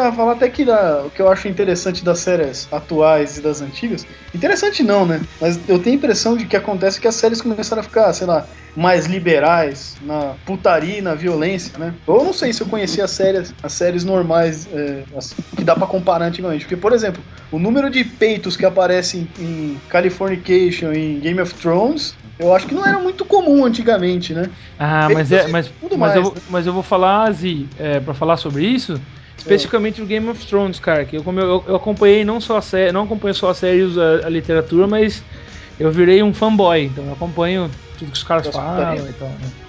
Não, do, da, da série mesmo, né? E, por exemplo, essa sempre foi uma preocupação do Martin.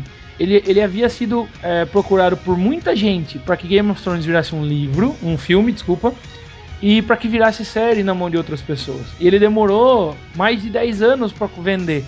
Ele diz que ele só vendeu por dois motivos. Primeiro, porque ele conseguiu confiar nos caras que são os produtores da série.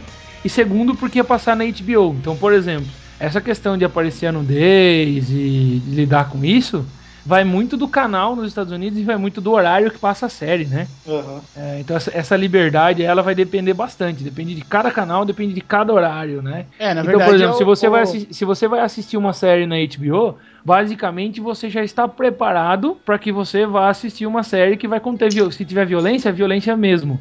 Se tiver sexo, é sexo mesmo, entendeu? E se você vai assistir o CW, que passa Smallville e Supernatural, os caras meio que vão pegar leve. É. Não, Sempre tava- tem lá, né? Você pega uma série violenta como o Supernatural. Mas, por exemplo, ah, vai cortar a cabeça do vampiro, aparece o, a- o machete e só o ketchup no chão. É, Ketchup não, eles usam gilete de Blackberry, né? porque todos os monstros têm sangue preto. Sim. Nem todos. Os Nem que tem todos? ge- É, os, que- os que tem o sangue preto são os. É, do Cthulhu lá, como chama, Bila? Os Leviatãs. Os Leviatãs. Mas o Billy ia falar enquanto eu tava falando. Por favor, Bila. É, isso é, uma, isso é uma tendência que vem dos anos 90, né? Porque você tem o próprio o George Carlin. O George Carlin é talvez o maior humorista dos Estados Unidos e, na minha opinião, um dos maiores do mundo, né? Ele, é um, ele tem um show de stand-up e, pra mim, ele também é um dos maiores filósofos que existem. O George Carlin é um cara. Eu vou botar um link no, no post aí. é, sobre o George Carlin. E o George Carlin, ele começou a ter especiais na HBO. E a proposta da HBO foi exatamente isso. Era um canal pago, não é um canal aberto, como o ABC, CBS, NBC. Aham. E era, um, e era um canal onde as pessoas tinham liberdade criativa. As pessoas tinham liberdade criativa. Não estavam presos pelas, pelas amarras da, da televisão da televisão normal Convencional, né? convencional, né? É, vê, vide a televisão do Brasil e quanto tempo demorou pra ter um beijo gay na, nas novelas brasileiras. Teve? Teve, teve. Teve agora, né? Teve agora. Ah, é? Amor à vida, casamento, inclusive. É, Ô, então. louco. E polvorosa, né? Eu não Nossa, sabia, pessoal. eu não sabia. Pelo amor de É, Deus. a, a galera faz um carnaval, né? É, exatamente. Como, como se, E- como se os gays não tivessem direito de se beijar ou qualquer coisa assim. E nos Estados Unidos, que eles têm uma mentalidade muito mais progressista do que a nossa, é, isso já tá normal. E isso começou a ir, a ir para outras jovens redes, como por exemplo a, a MC, né, que faz o, Walking Dead. o Walking Dead, né, faz o, é, Helen Wills. o Hello Wheels, o Mad Men, são séries aí novas. Então tá, tem uma, uma liberdade. Isso isso tá varando pra essas séries, né? Por, está varando para séries vamos, ditas normais, né? No Tiana Halfman, por exemplo, tem a menina que entrou lá esse, nessa temporada que ela é lésbica. Então aparece ela beijando a menina no, e passa no horário nobre nos Estados Unidos. E, e ninguém levanta uma plaquinha, ninguém fala nada, ninguém. Não tem marcha com Deus pela família, tradição, liberdade. Não tem nada disso. Então essa é uma tendência, ficar cada vez mais. é, libertar a criatividade mesmo. E, e não adianta, você vai, vai fazer uma adaptação do negócio do, do Song of Ice and Fire e não tem uns peitos lá, não tem um sangue, umas cabeças rolando. Você Qual é a perde, graça? você, per- você perde o sentido do que o cara escreveu, você perde o sentido da É, obra nesse caso. É a por graça. Você vai fazer a série do escritor que é um praticamente um ninfomaníaco. E você não vai ter umas cenas de sexo? Ah, aí. Eu ia dizer que você ia falar que ele é um nerd tarado. aí, aí não, aí não tem graça, né? É, porque tem uma. Mas na verdade você acha o cara ninfomaníaco? Eu não acho o cara ninfomaníaco. O cara Eu do acho- Calification? Ah, do Californication, tudo bem. Desculpa, eu confundi. Confundi com o Game. Não, eu confundi com o Game of Thrones. Porque, por exemplo, eu não acho. Eu não acho, por exemplo, Game of- Game of Thrones apelativo. Porque o que aparece é o que acontece na vida, meu amigo.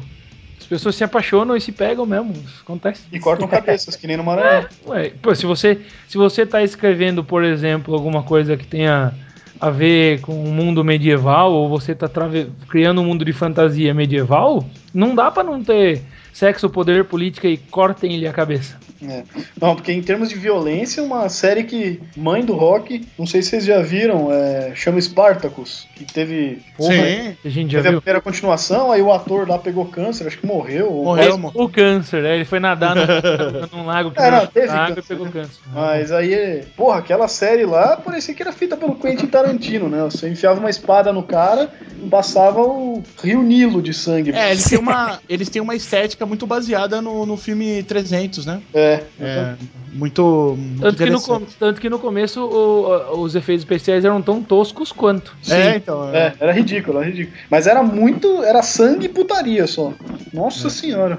Fa- Fatos, Iba. Série bem pesada aquela lá. Mas é boa, é legal. Ô, Bila, você pediu pra te lembrar sobre a HBO. Sim, é, não, mas chegou, chegou onde eu queria. É? A HBO, é, ia falar exatamente sobre essa característica da HBO de ser um, um divisor de águas aí na, dentro da TV, dentro das séries, né? De trazer mais criatividade, trazer uma, um, olhar mais, um olhar mais adulto, mais diferente. As séries não serem tão, tão, tão ingênuas, tão água com açúcar. Pô, eu né? acho. E eu acho isso ótimo, cara, porque é legal. Você, você sente emoção de verdade quando você tá vendo o negócio acontecer, né? Sim, sim. Que nem nos jogos, os caras falam, ah, o jogo é muito violento, não sei o que. Porra, qual é a graça do Assassin's Creed se não tivesse aqueles golpes lá e o cara atravessasse a espada no outro cara? Pô, é que é o divertido, porra. Sim, exatamente. Se, se o cara só desse pinça vulcano nos negros, não ia ter graça nenhuma, né? Mas todo mundo só pra Golpe do- dormir. O golpe do Steven Seagal lá de torcer o dedo, né? É. Ou o, ou o golpe de judô. Golpe de judô. E os caras caírem assim, né? Murrão caipira em todo mundo. Murrão caipira em todo mundo. O caipira ia ser legal.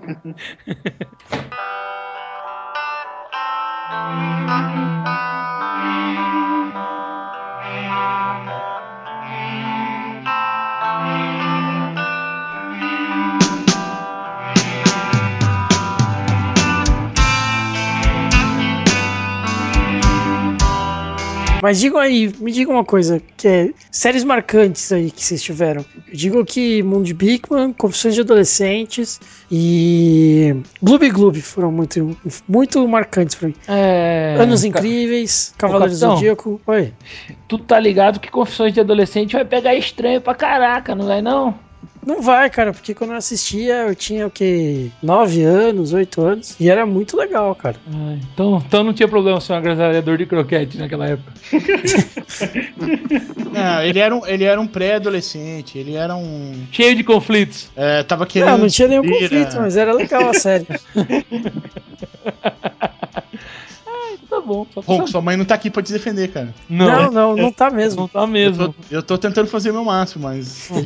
é. Com confissões de adolescente, vamos dizer que fica difícil. Mas eu digo que uma série que foi marcante pra mim também, até porque me ajudava a acordar de manhã. Eu acordava de manhã pra ir pra escola e é foda acordar cedo, né, cara? E aí eu gostava de acordar, não gostava de acordar cedo, mas eu ficava mais tranquilo de acordar cedo, porque a hora que eu tomar café da manhã tava passando Fresh Prince of Bel-Air. Ah, Bom, hein? Todo dia, todo dia. Era bom. é, tem, tem, essas, tem um período aí. Eu tava conversando isso com o Yuri é, alguns dias atrás aí, que é essa questão de.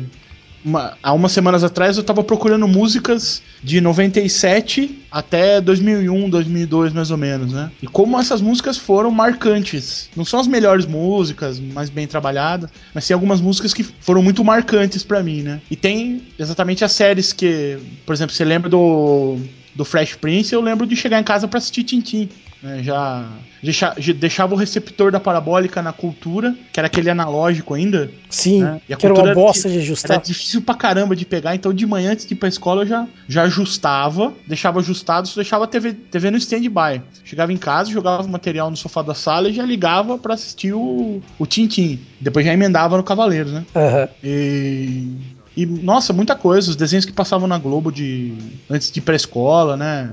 Tudo isso é, é, é bem marcante. E mais tarde, mais tarde as séries, né? É um, um prazer assistir essas séries aí. Ah, é muito importante que não podemos deixar de fora. Caverna do Dragão. Caverna do Dragão, com certeza.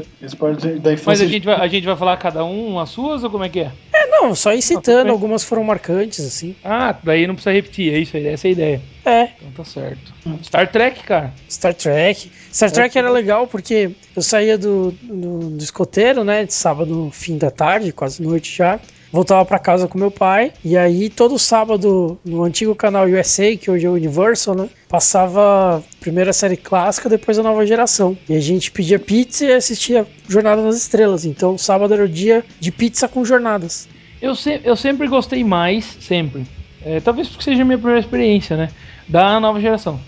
É, eu gostei mais da, da nova geração também. Eu E o meu gostei pai, mais da nova geração. O meu pai acabou gostando mais da nova geração também, apesar de ter assistido a série clássica antes, tudo e tal. Ele, no fim das contas, ele preferia a nova geração.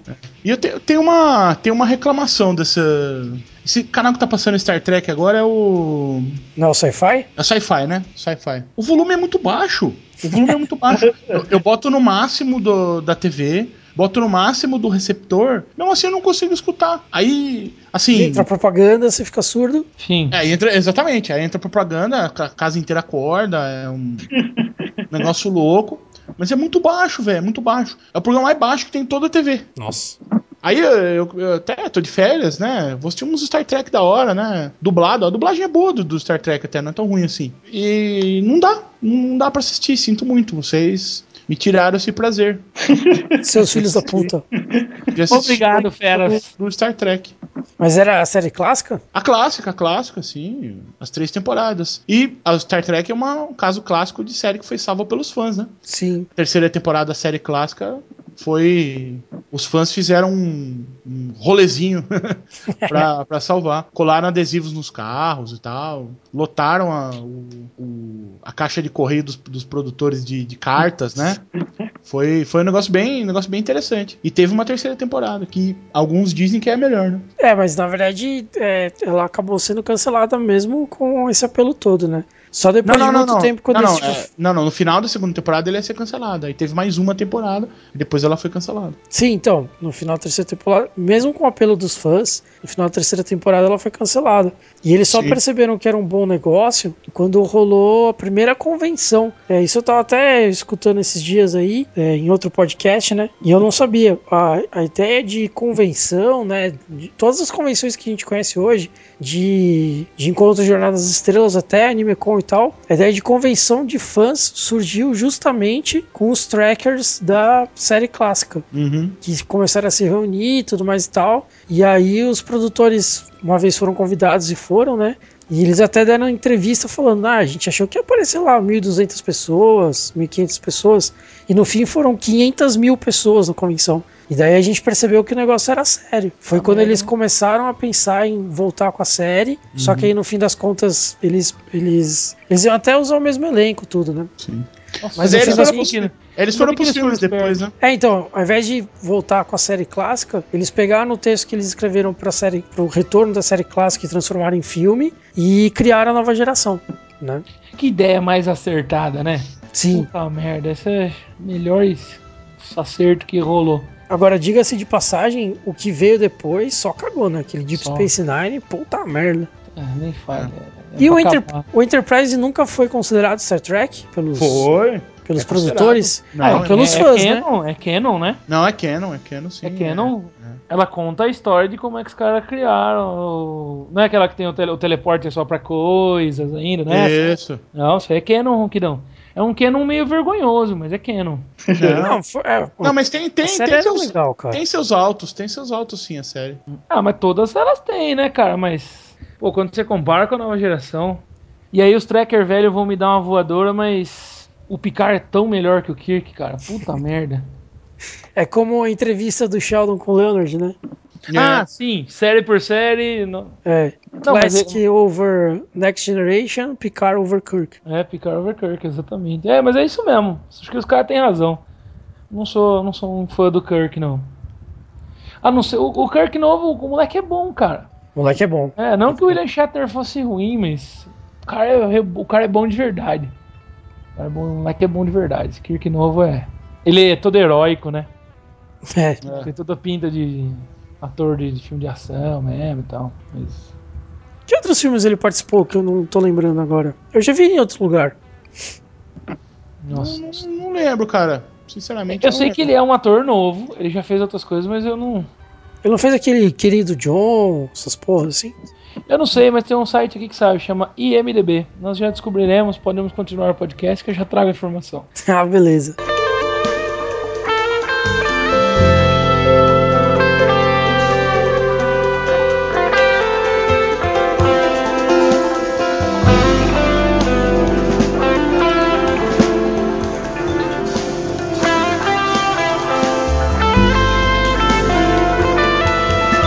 Seguindo com a pauta aqui, então, é, aqui a gente tem né, outras coisas que virariam boas séries, ou séries que viram, virariam boas outras coisas, né? É, a gente já teve algumas experiências aí que deram muito errado, por exemplo, é, Agents of Shield não deu muito certo, né? Tem muita reclamação. Eu assisti acho que só o primeiro episódio e tava bem fraquinho. E quando eu vi os números da série, eu falei assim, nossa, e será que vai ter segunda temporada? né? Os números estão muito baixos, né? Qual série, Ron, que eu não entendi o que você falou? Agents Marvel. of Shield. Isso, Marvel Agents of Shield. Ah, tá, sim. Agentes da Shield. Eu tô, tô assistindo. Eu não sei, eu não assisti nada ainda. Eu não tô Eu- assistindo nada, eu tô eu não- velho. Tô no terceiro ou quarto episódio.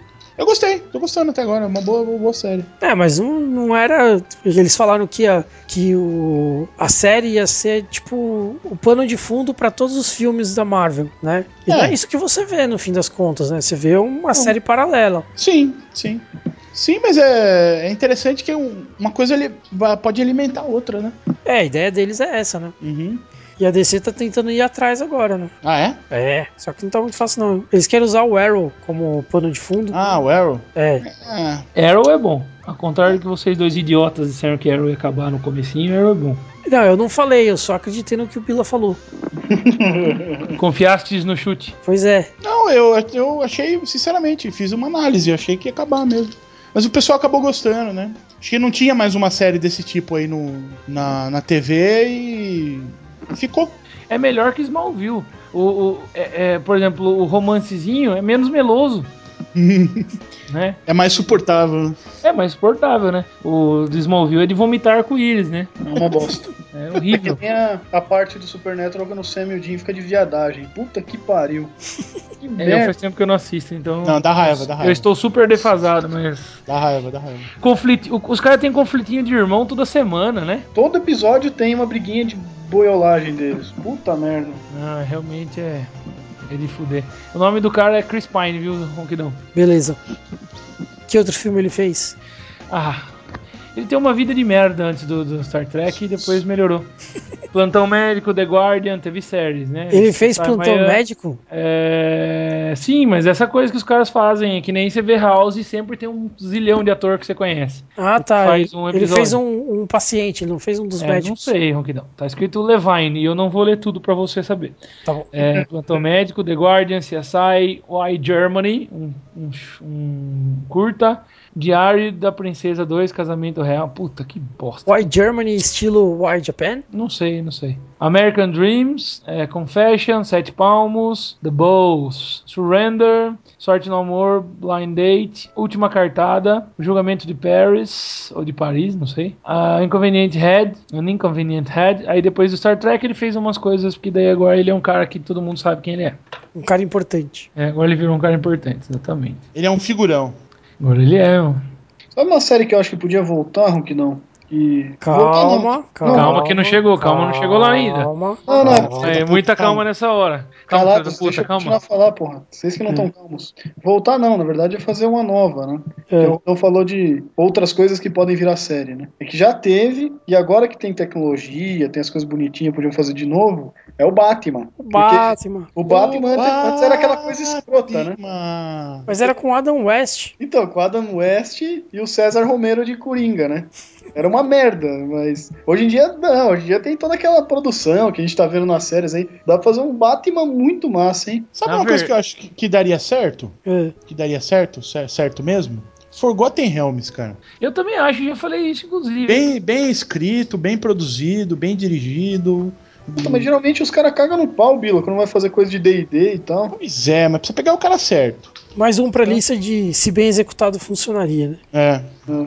Forgotten Realms. Você escolhe qualquer qualquer novel aí. Nossa, dá dá samba, dá samba legal, né? Eu acho que Forgotten Realms ficaria melhor se fosse desenho do que série com personagens humanos. Ah, eu não sei não, hein, Ronquidão. Um, pegar umas, umas novels aí e fazer no estilo Game of Thrones, cara. É porque tem muita. Acho eu ia ficar do caralho, velho. Forgotten Realms tem muita magia, né? Você tem muita coisa. Mas a, magia, mas a magia pode ser trabalhada de outra forma, né? Ela pode ser trabalhada num, num jeitão Senhor dos Anéis, aí, com sutileza, né? Então, mas não Forgotten precisa- Realms não é sutil na magia, cara. Sim, Ronquidão, mas na verdade é o seguinte, que eu tô falando, você pode usar coisas é, sem dar fireball o tempo inteiro. Se, se você pega, por exemplo, e faz essa última saga que nós, nós lemos aí, essa do Elminster, do Sa- Sage of Shadowdale aí, né, que a gente leu. Porra, dá pra fazer, cara. A maior parte não tem magias enormes e de soltar energias e é uma hora ou outra. A maior É, parte das isso, magias é de paralisia, domínio, é uma comunicação mental, né? Se for parar pra, pra perceber. Las aventuras de El Mister en el México. El Mister? em Lo México. Ai, ai, ai. E séries brasileiras? O que, que vocês sempre falavam de séries brasileiras? De que marcaram? Não, qualquer uma. Não, que marcaram a gente ou não? Não, não, não. Qualquer série brasileira. É, antigamente, séries brasileiras eram mais ruins, né? Agora são menos ruins. Algumas até são boas, cara. Ô, cara, aquela série lá que sua mãe gosta de. de- de- Sessão de terapia. Sessão de terapia É muito boa. é muito boa. Muito é boa. muito, muito legal mesmo. É muito boa. É... Mas eu prefiro, eu prefiro o In Treatment, que é a versão americana, que é uma versão de uma série israelense. Nossa. Nossa, a gente assiste a versão da versão da versão. A versão É. da versão da versão, exatamente. Puta bosta, hein? Mas eu, eu acho que o, teve uma época que. Foi no começo dos anos 2000, final dos anos 90, que a Globo ela, ela lançou, por, se enveredou num esquema aí, é, numa estética muito parecida com a do, do Tropa de Elite. Uma coisa assim mais pesada, realmente, temas mais, mais fortes e tal. Não era aquela A com- Justiceira? Com, o Murilo. É, não, não tinha sei se é aquela. justi- não, não sei se é justiceira, mas aquela com o Murilo Benício não era tão ruim, não. Não, então. e- E, Mas aquela era da Globo? Era da Globo, sim. Era, Era da Globo. Da Globo, da Globo aberta. Inclusive, esses, essas séries poderiam ter, ter mais. A Globo tinha séries boas, aquela, a própria aquela Hoje é Dia de Maria, né? Uma série com uma fotografia linda. é, muito, muito interessante. Mas a Globo, ela. Ela caga, né? Ela, não, ela, não, ela nunca vai pra esse, pra esse tipo de, de, de estética, né? O cinema brasileiro podia aprender. O cinema brasileiro e a TV brasileira podia aprender muito com, com, com, com Tropa de Elite, esse clima mais dark, essa discussão política. Podia, podia trazer isso pra TV, mas não é o que a Globo quer, né? Aí a Globo fica fazendo o quê? Fica fazendo vídeo, videobiografia. Aí faz o JK, Nossa senhora, não fez fala da- disso aí pra mim, não. fez da Maísa, fez de não sei quem. Agora ela faz o Tempo e o Vento de novo, que é uma adaptação da adaptação da adaptação da adaptação da adaptação. Mas é bom, hein, Tempo e o Vento. É bom, é bom, só que não é original, entendeu? Não, não tem uma linguagem nova aí, não tem. Sabe? Quem vai gostar é, somos nós e. E quem tá acima de 50 anos, entendeu? Então. Não Perde é, o alvo, né? não é um negócio de, não é um negócio de qualidade que dá pra todo mundo assistir, uma nova linguagem, onde a, a molecada vai assistir pra comentar com a gente e, e nós vamos comentar com os mais velhos. Hum, não tem isso. Então acho que as séries brasileiras estão meio estão meio paradas, né? A Record até tentou uma coisa com as novelas lá, trazer temas bíblicos, né? Que é de acordo com a questão da própria Record ser da igreja, né? É, teve algumas boas tentativas ali, mas é, falta, falta sim, falta botar gente que tenha criatividade e tenha é que nem o J.J. Abrams lá. O J.J. Abrams entrou no escritório com uma mão na frente e outra atrás. Ele falou pro, pros executivos assim: Ó, eu tenho uma ideia, velho. O avião cai, tá certo? O avião cai e tem sobrevivente. O avião tá todo fodido, mas tem sobreviventes. Tem um cara que é assim, um cara que é assim, um cara que é assim, uma mina que é assim, não sei o que, não sei o que. O cara vendeu a ideia. Os produtores falaram: tamo dentro, é nós. E foi o piloto mais caro do Lost, né? Foi o piloto mais caro. E deu certo. Aí o, o cara tem uma ideia do professor de química que tá lá morrendo. Foi lá, apresentou pros executivos. E deu certo. E deu certo. Falta um pouquinho isso na. Acho que a Globo é muito travada, né? Muito. É sempre os mesmos. Se arrisca sempre pouco, os né? mesmos caras. Então, enquanto você não se arriscar. Enquanto não sair uns, uns dois, três péssimos, mas pro caminho bom, esqueça, não vai ter, não vai ter mudança. Não vai ter mudança. É, mas tem que ver se os caras querem mudança, né, Bila? Pra mim, nas, o assunto séries brasileiras vai ter mudança é na internet. Internet hoje em dia. Dia tá, tá, tá, tá arrebentando. Tá arrebentando. Hoje em dia você tem gente aí fazendo dramaturgia de qualidade na internet. Sério? Sim, por exemplo, Porta dos Fundos. É humor. É humor, não é humor? Sim. São, bo- são boas sketches. Tem algumas que são ruins? Tem algumas que são ruins. Mas tem algumas que são boas. Mas você assiste todas, porque você sabe que dali vai sair alguma coisa boa. Você vai peneirando até achar Você alguma vai coisa peneirando boa. até, você vai peneirando até achar. Então eu acho que isso é. é- isso aí é, é interessante. É, e eu acho interessante também que é, nessas, nessas séries brasileiras aí, muitas são minisséries, né? Que poderiam ser séries muito boas. né? Eu lembro que eu assisti Capitu e assisti também aquele O Alto da Compadecida, Uhum. que foram séries muito boas, mas cada uma tinha três, quatro episódios, né? Pois Mas na é. verdade é porque eles não. Na verdade é porque é o seguinte, a Globo, na verdade, ela não tem feito é, é, mini, é, minisséries nesse sentido. Por exemplo, Tempo e o Vento. Não é uma minissérie. Não, não Eles é, justamente. Eles exibiram como? Na verdade, foi feito um filme em 2013. E aí eles dividiram, entendeu? Capitu também, um filme, os caras dividem e passam.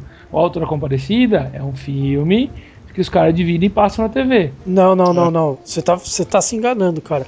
O Alto da Compadecida, a série, inclusive, tinha mais tempo que o filme e tinham outras cenas que não aparecem no filme. Ah, é? O filme foi feito com a filmagem da série depois. Eles editaram a série e transformaram num filme de duas horas. Entendi. É, É, foi, Foi, o, feito como minissérie mesmo. foi o contrário, né? O É, contrário da parada. foi feito como minissérie. Aham, E aí depois eles editaram. Depois eles editaram, exatamente. Imagino que o Capitu tenha sido a mesma coisa também. Com o Tempo e o Vento eu não sei dizer, porque realmente estava próximo do lançamento do filme, né? Então, mas você pega o Bem Amado também, o remake do Bem Amado aí, que é com, com o Lineu Silva. Que aliás ficou um com filme Marco- bastante com- interessante, É, cara. com o Marco Nanini. Também é um filme. É um filme muito bom. É um filme muito É. bom que foi dividido e tal, né? É. E séries que não deram certo? Cara, eu tenho uma que eu separei aqui que eu fiquei muito puto quando não deu certo, quando os caras cortaram, cara. Então vamos para a perguntinha do Ronquida! Nossa, também, não basta uma, não basta uma. Não, agora ele faz 14 de cada podcast. É, tem que foder com os dois dedos mesmo, né? É. Vamos lá então. E puxar. Que série que foi cancelada ou descontinuada, como preferirem, que você gostaria de trazer de volta? Vou começar com você, Fafá. Cara, tem uma Yes. série que eu queria. tem uma série que eu queria que fosse tra trazer de volta. Porque eu, eu tava gostando muito, cara, que era Alcatraz. Álcool atrás. A gente gostou bastante também. Nossa, nossa. Esse é o ronquidão, puta merda. Sério, Álcool atrás. você pe- você pega um negócio super sério que eu tô falando e você transforma em álcool atrás. É de fuder o cu do palhaço mesmo, né? Boa, Ronquidão. Valeu, galera. a gente tava gostando da série também. Mas o Hurley, ele não consegue, né, emplacar a série. Foi a segunda tentativa dele. Ah, mas o Hurley não era muito bom, mas a menina era boa, né? A menina é boa. A, a menina é boa e o plot é bom, cara. E o cara do Jurassic Park tava bem também. Sam Neill? Eu não sei o nome de ninguém, galera. É o Sam Neill, não é, Bila, que trabalhava no Alcatraz? É. Pô, ele é muito bom, cara. Ele vai, manda bem pra caramba. Então essa é uma série que eu gostaria que ela continuasse, cara. Que ela voltasse a ser produzida. Beleza. Bilinha? Damages. Damages, que é uma série de advogado. Uma boa série com a, com a Glenn Close. Ela ganhou, ganhou tudo na primeira e na segunda temporada. E. Aí não sei porque foi cancelada, mas é uma boa série. Uma boa série de advogados. Aliás, é... Aliás, faltam boas séries de advogado. Eu gosto. Eu acho que no meu, no meu roster de séries precisa ter uma série de, de advogados e atualmente não tem. Aliás, tem muito poucas séries. né? Advogados. Zi, vai lá. Mano, é, em termos de série, série mesmo, filmada, assim, eu, eu. Eu não posso nem dizer assim que. que eu não assisti até o fim, né? Não assisti todos os episódios, eu assisti até metade, eu acho, mais ou menos. Que uma série que foi cancelada foi Scrubs. Era bem legal, assim, bem divertido, mas eu não assisti até o fim.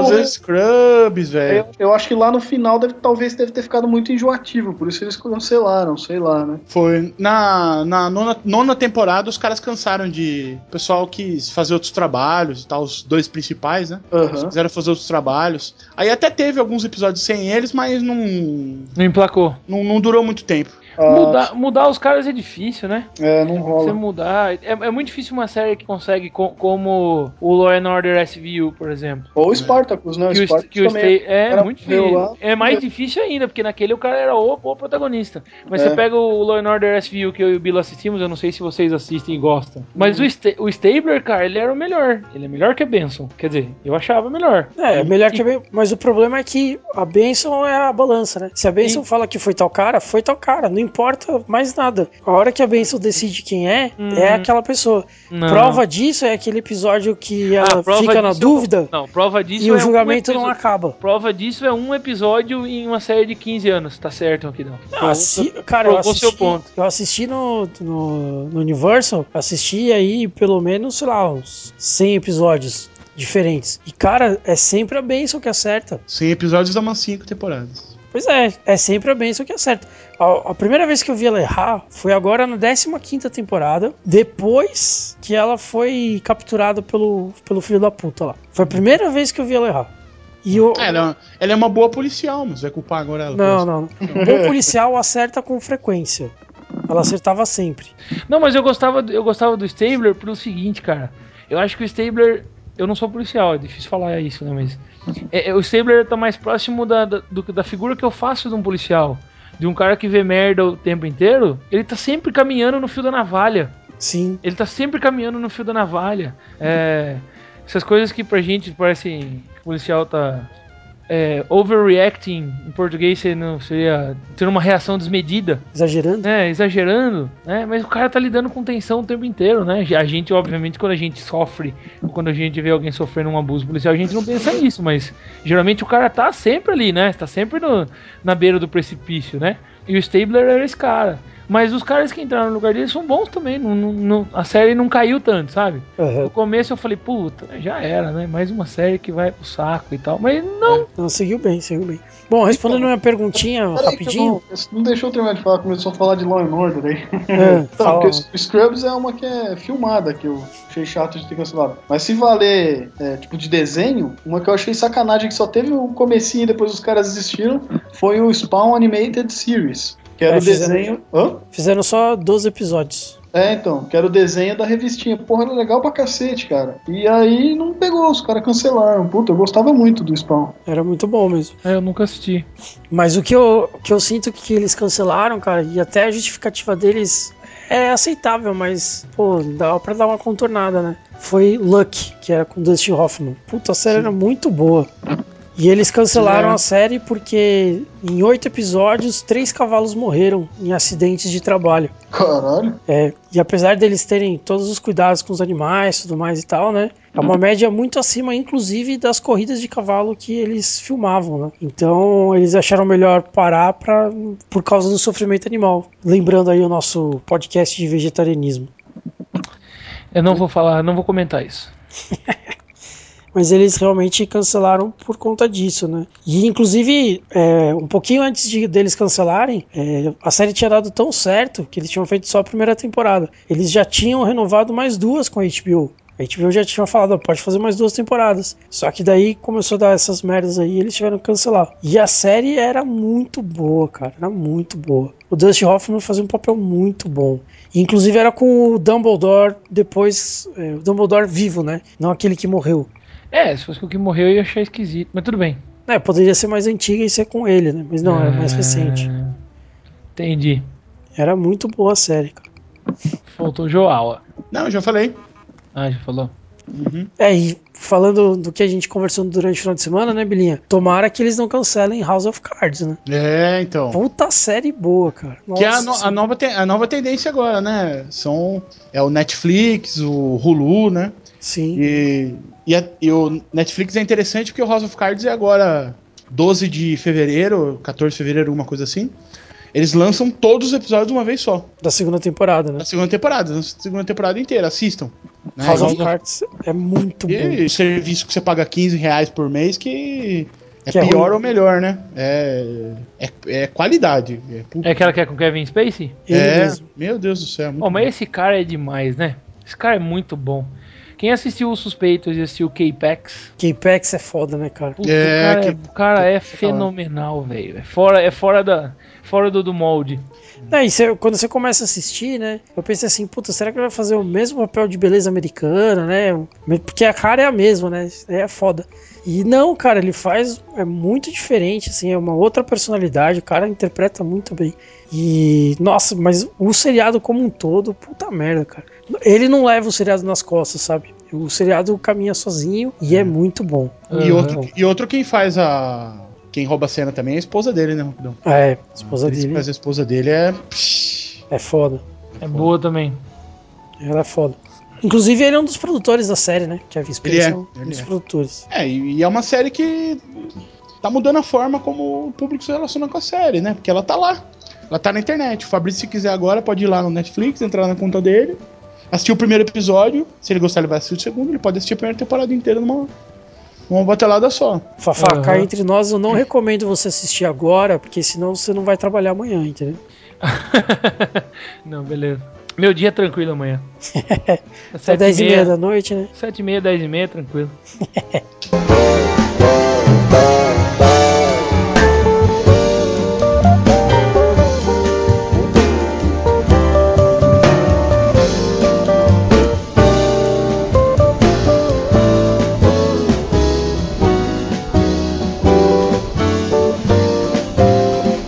Eu tenho uma perguntinha do Fafá. Ô, louco. Agora veio pra fuder, hein? Ah, É, virou moda já, né? Fafá.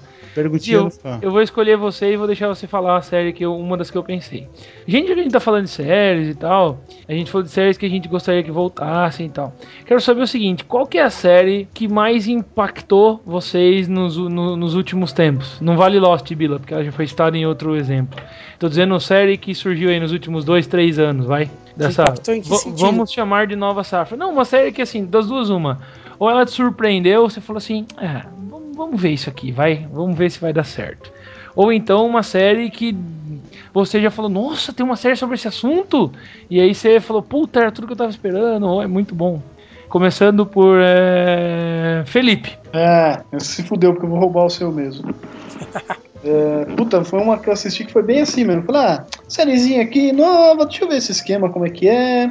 Sériezinha de bang bang, deve ser de boa. Aí comecei a assistir Hell on Wheels, rapaz, que negócio massa.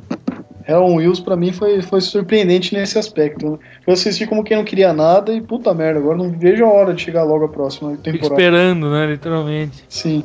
Ótimo. Bilinha? Breaking Bad é o melhor. É a melhor coisa já escrita e já nos últimos 3, 4 anos. Facilmente. Desde o fim de Lost. Nossa. A ganhar do fim de Lost, né? Não, se for comparar com o fim de Lost mesmo, tá fácil. Não, não, não. Desde o fim da série Lost. Não o último episódio de Lost. Não, sim, Ah. eu entendi. Rodrigo? Então, cara, é, eu poderia dizer Game of Thrones, mas eu não vou dizer porque eu assisti o, o, o trailer na, na HBO antes do lançamento do primeiro episódio da primeira temporada. Então eu já tava com uma expectativa bem grande e ela foi correspondida, né? Quando eu comecei a assistir e tal. Tanto que eu assisti a primeira temporada inteira antes de começar a ler os livros. E antes do fim da segunda temporada, eu já tinha lido os quatro primeiros, tava só esperando chegar o quinto, né? Aham. É, Então foi uma série assim que não me surpreendeu porque eu já, já tava com uma expectativa bem alta. Eu digo que uma que me surpreendeu muito foi House of Cards. Porque eu vi lá o Kevin Space na capa e falei, nossa, os caras chamaram um figurão pra ver se puxa a audiência pra série, né, cara? E não, cara. não- A série é muito boa. É muito boa. É, é lógico que pra assistir essa série você tem que gostar de política, porque é o que ela fala. É a política por trás e pela frente dos panos. Em Uhum. todos os ângulos. É muito legal. é Muito legal. Bom, eu vou primeiro comentar uma série rapidinho, que não é, não é dessa da perguntinha do Fafá, mas eu esqueci, então só pra dizer séries que marcaram. É. O Band of Brothers. é, Ah, legal. não, sei quem, é- não sei quem assistiu aí Band of Brothers, mas é muito bom. É O Bila assistiu, Bila? Sopa. Opa. E, e tem uma outra também que é, é, é, é The Pacific ou é o- é uma The assim, é? Pacific. Que The também é de Segunda Guerra também, né? Aham. Mas rapaz, eu vou dizer que essa foi demais, assim, é uma série que me marcou bastante, eu tinha esquecido de comentar. E pra responder a perguntinha do Fafá, eu vou dizer que uma série que me surpreendeu, porque eu fui começar a assistir fazendo, é, os caras vão fazer merda. Foi Vikings, cara, do History Channel. Algum de vocês já teve oportunidade de assistir? Qual série? Vikings. Não, cara, tá eu ba- baixei, eu baixei tá o primeiro episódio, pra mas não assisti, cara. Esse ano vai ter a segunda temporada ronquidão, assim como eu estou perdendo tempo com House of Cards, por favor. Mas no History Channel não chama Vikings, chama Vikings. Aqui no History Channel. Vikings, Vikings. no History Channel. A, a logo após, logo história. após, quem dá mais? Texas. Gigantes da indústria. Mas o, mais, Alienígenas do passado. mas, o mais, mas o mais legal é que nos Estados Unidos o History Channel passa essas séries que são muito boas. O Hatfields e McCoys, que agora tá no Netflix, eu recomendo pra vocês, que é muito boa também. É, mas, pô, cara, Vikings é demais. Vikings é demais. A gente que é, que é ligado em, em- em cultura nórdica e tal, meu, é muito bom. Muito, muito Mas aí é, é série tipo documentário, né? Não é série história, né? Não, não, não, não. É, é, é série, é uma série tipo séries. Ah, é? Ela é Nossa, uma série. Ela é o Hell on Wheels dos Vikings. Maneiro, hein? Se o Hell on Wheels passa, o pano de fundo do Hell on Wheels é a parte aí de- da, da expansão pro oeste dos Estados Unidos, no século XIX, o Vikings vai tratar de como é que os caras com os nórdicos começaram ali a vir é, para a região da Inglaterra, né? Para a ilha ali da Bretanha. Então é muito, mas é muito bom, é muito bem feito, cara, muito maluco. E você vê muito bem a dicotomia entre os cristãos e os pagãos ali e tal. Então vale muito a pena. Vale muito a pena ver. Se vocês não viram ainda, assistam. Beleza. A galera falou muito bem do. Quer dizer, falou muito bem. Eu ouvi falar recentemente, né? Mas que parece que tá legal o Sherlock Holmes, né? Ô, rapaz, você não viu isso também? É, Essa, essa é a segunda da perguntinha do, da- do Fafá, então. Essa é a segunda. Gente, assistam também. Também. É, eu, quando eu vi, eu torci o nariz, né? Que é com o Benedict Cumberbatch, que é o, o Smaug, e com o cara que é o Bil- Bilbo, que eu não sei o nome dele. Eu nunca consigo, não consigo lembrar o nome dele. É, mas é muito boa, é, é uma roupagem muito boa. Quando eu vi assim, tipo, um Sherlock Holmes moderno, tem dois Sherlock Holmes moderno, né? Aham. Tem um que é o. Elementary. Elementary, que eu não eu assisti um episódio só e é mais ou menos. É, depois do- da metade da primeira temporada ele dá uma melhorada. Eu, É. tô- eu curti, eu não tô baixando, né? Tô assistindo só no Universal. É, Aham. Pra ter ideia de como eu tô levando a sério a série, né? É, então. mas, Mas, é uma boa série, assim, tipo, pra você assistir, dá pra assistir tranquilo, assim. Ela não é muito forçada, não, nem muito repetitiva. Ela tem, um- tem seus momentos. Mas é essa que é do. Essa que é, que é a Sherlock. Que tem- teve, tiveram duas temporadas, vai começar a terceira. Rapaz, é fantástico. Eu, eu não, não imaginava que os caras conseguiriam fazer. Eu, eu duvidava da habilidade dos caras de fazer uma um Sherlock Holmes, uma roupagem moderna e que fosse tão bom quanto é o Sherlock Holmes do Conan Doyle. E eu queimei a língua, porque é muito, muito bom. Ah, sim. Vale, vale a pena, vale cada, cada segundo. Entrar na minha listinha aqui, então. Pode colocar que você não, não vai se arrepender. Selo, selo Fafá de qualidade. Dos mesmos diretores de Attila Uno, Era, os pro- era, Sherlock Holmes. era produtores. Mas não é Sherlock Holmes, é Sherlock. Ah, Você tem, agora você tem Netflix também, né, Bila? Eu sempre tive Netflix. Ele só não sabia disso. Eu tive, tenho- tive Netflix antes de vocês. Você pagava e não sabia? Não, eu pagava e não usava. ah, e o Z teve um- uma úlcera ali agora. É. Não foi uma atitude muito fafística. Não. Nem, nem ziística. Nem exística, nem um pouco. Nem heurística, principalmente. Nem heurística. Que o Yuri rouba da irmã dele. ah, mas é isso. A per- perguntinha do Fafá está cumprida.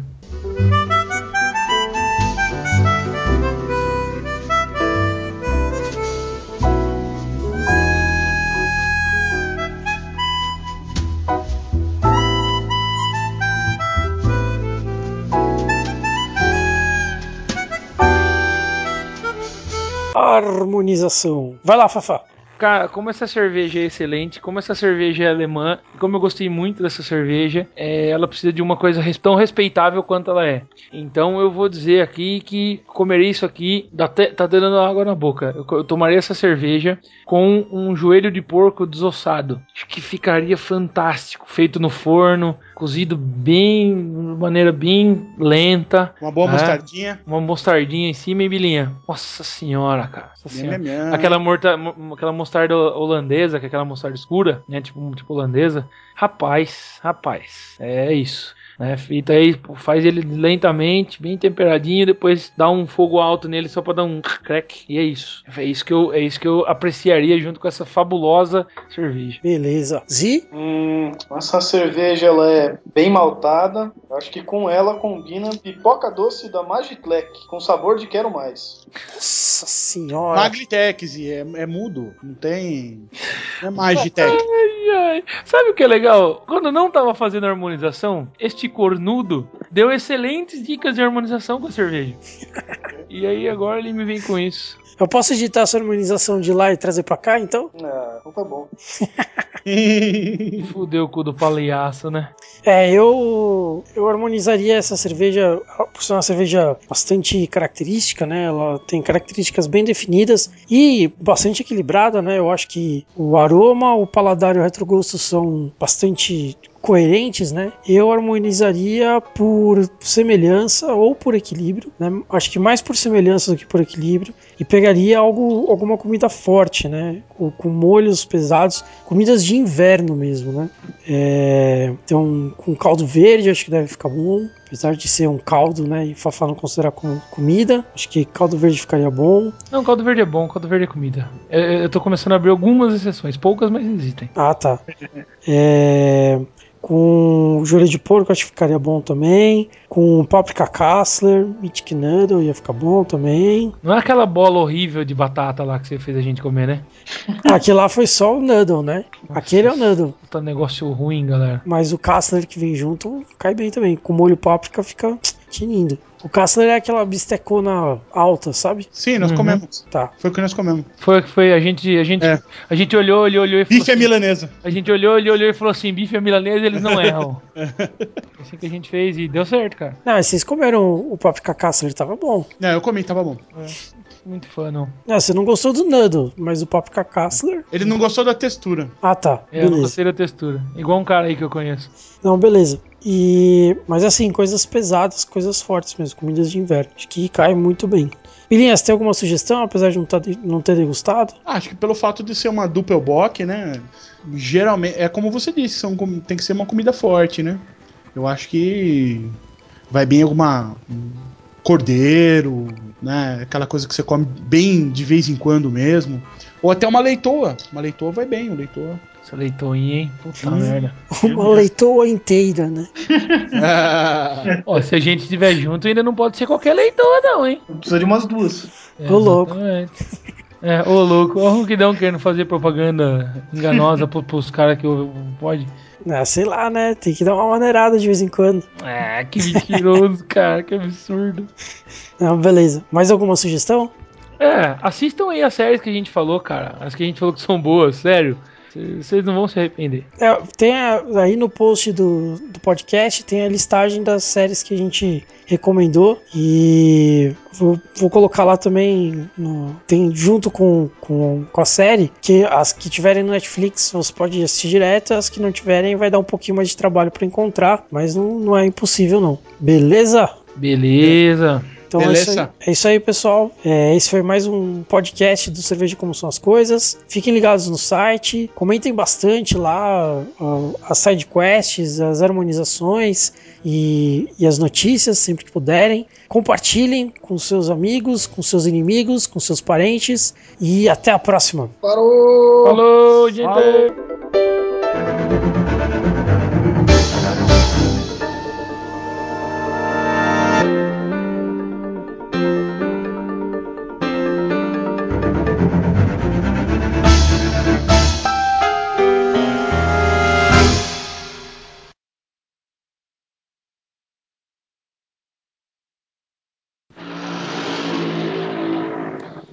Agora É, que não foi uma motosserra. Não foi uma motosserra, não. Não tem ninguém que mora na Rússia Quem brasileira que, aqui. quem que tá na beira da BR aí fazendo.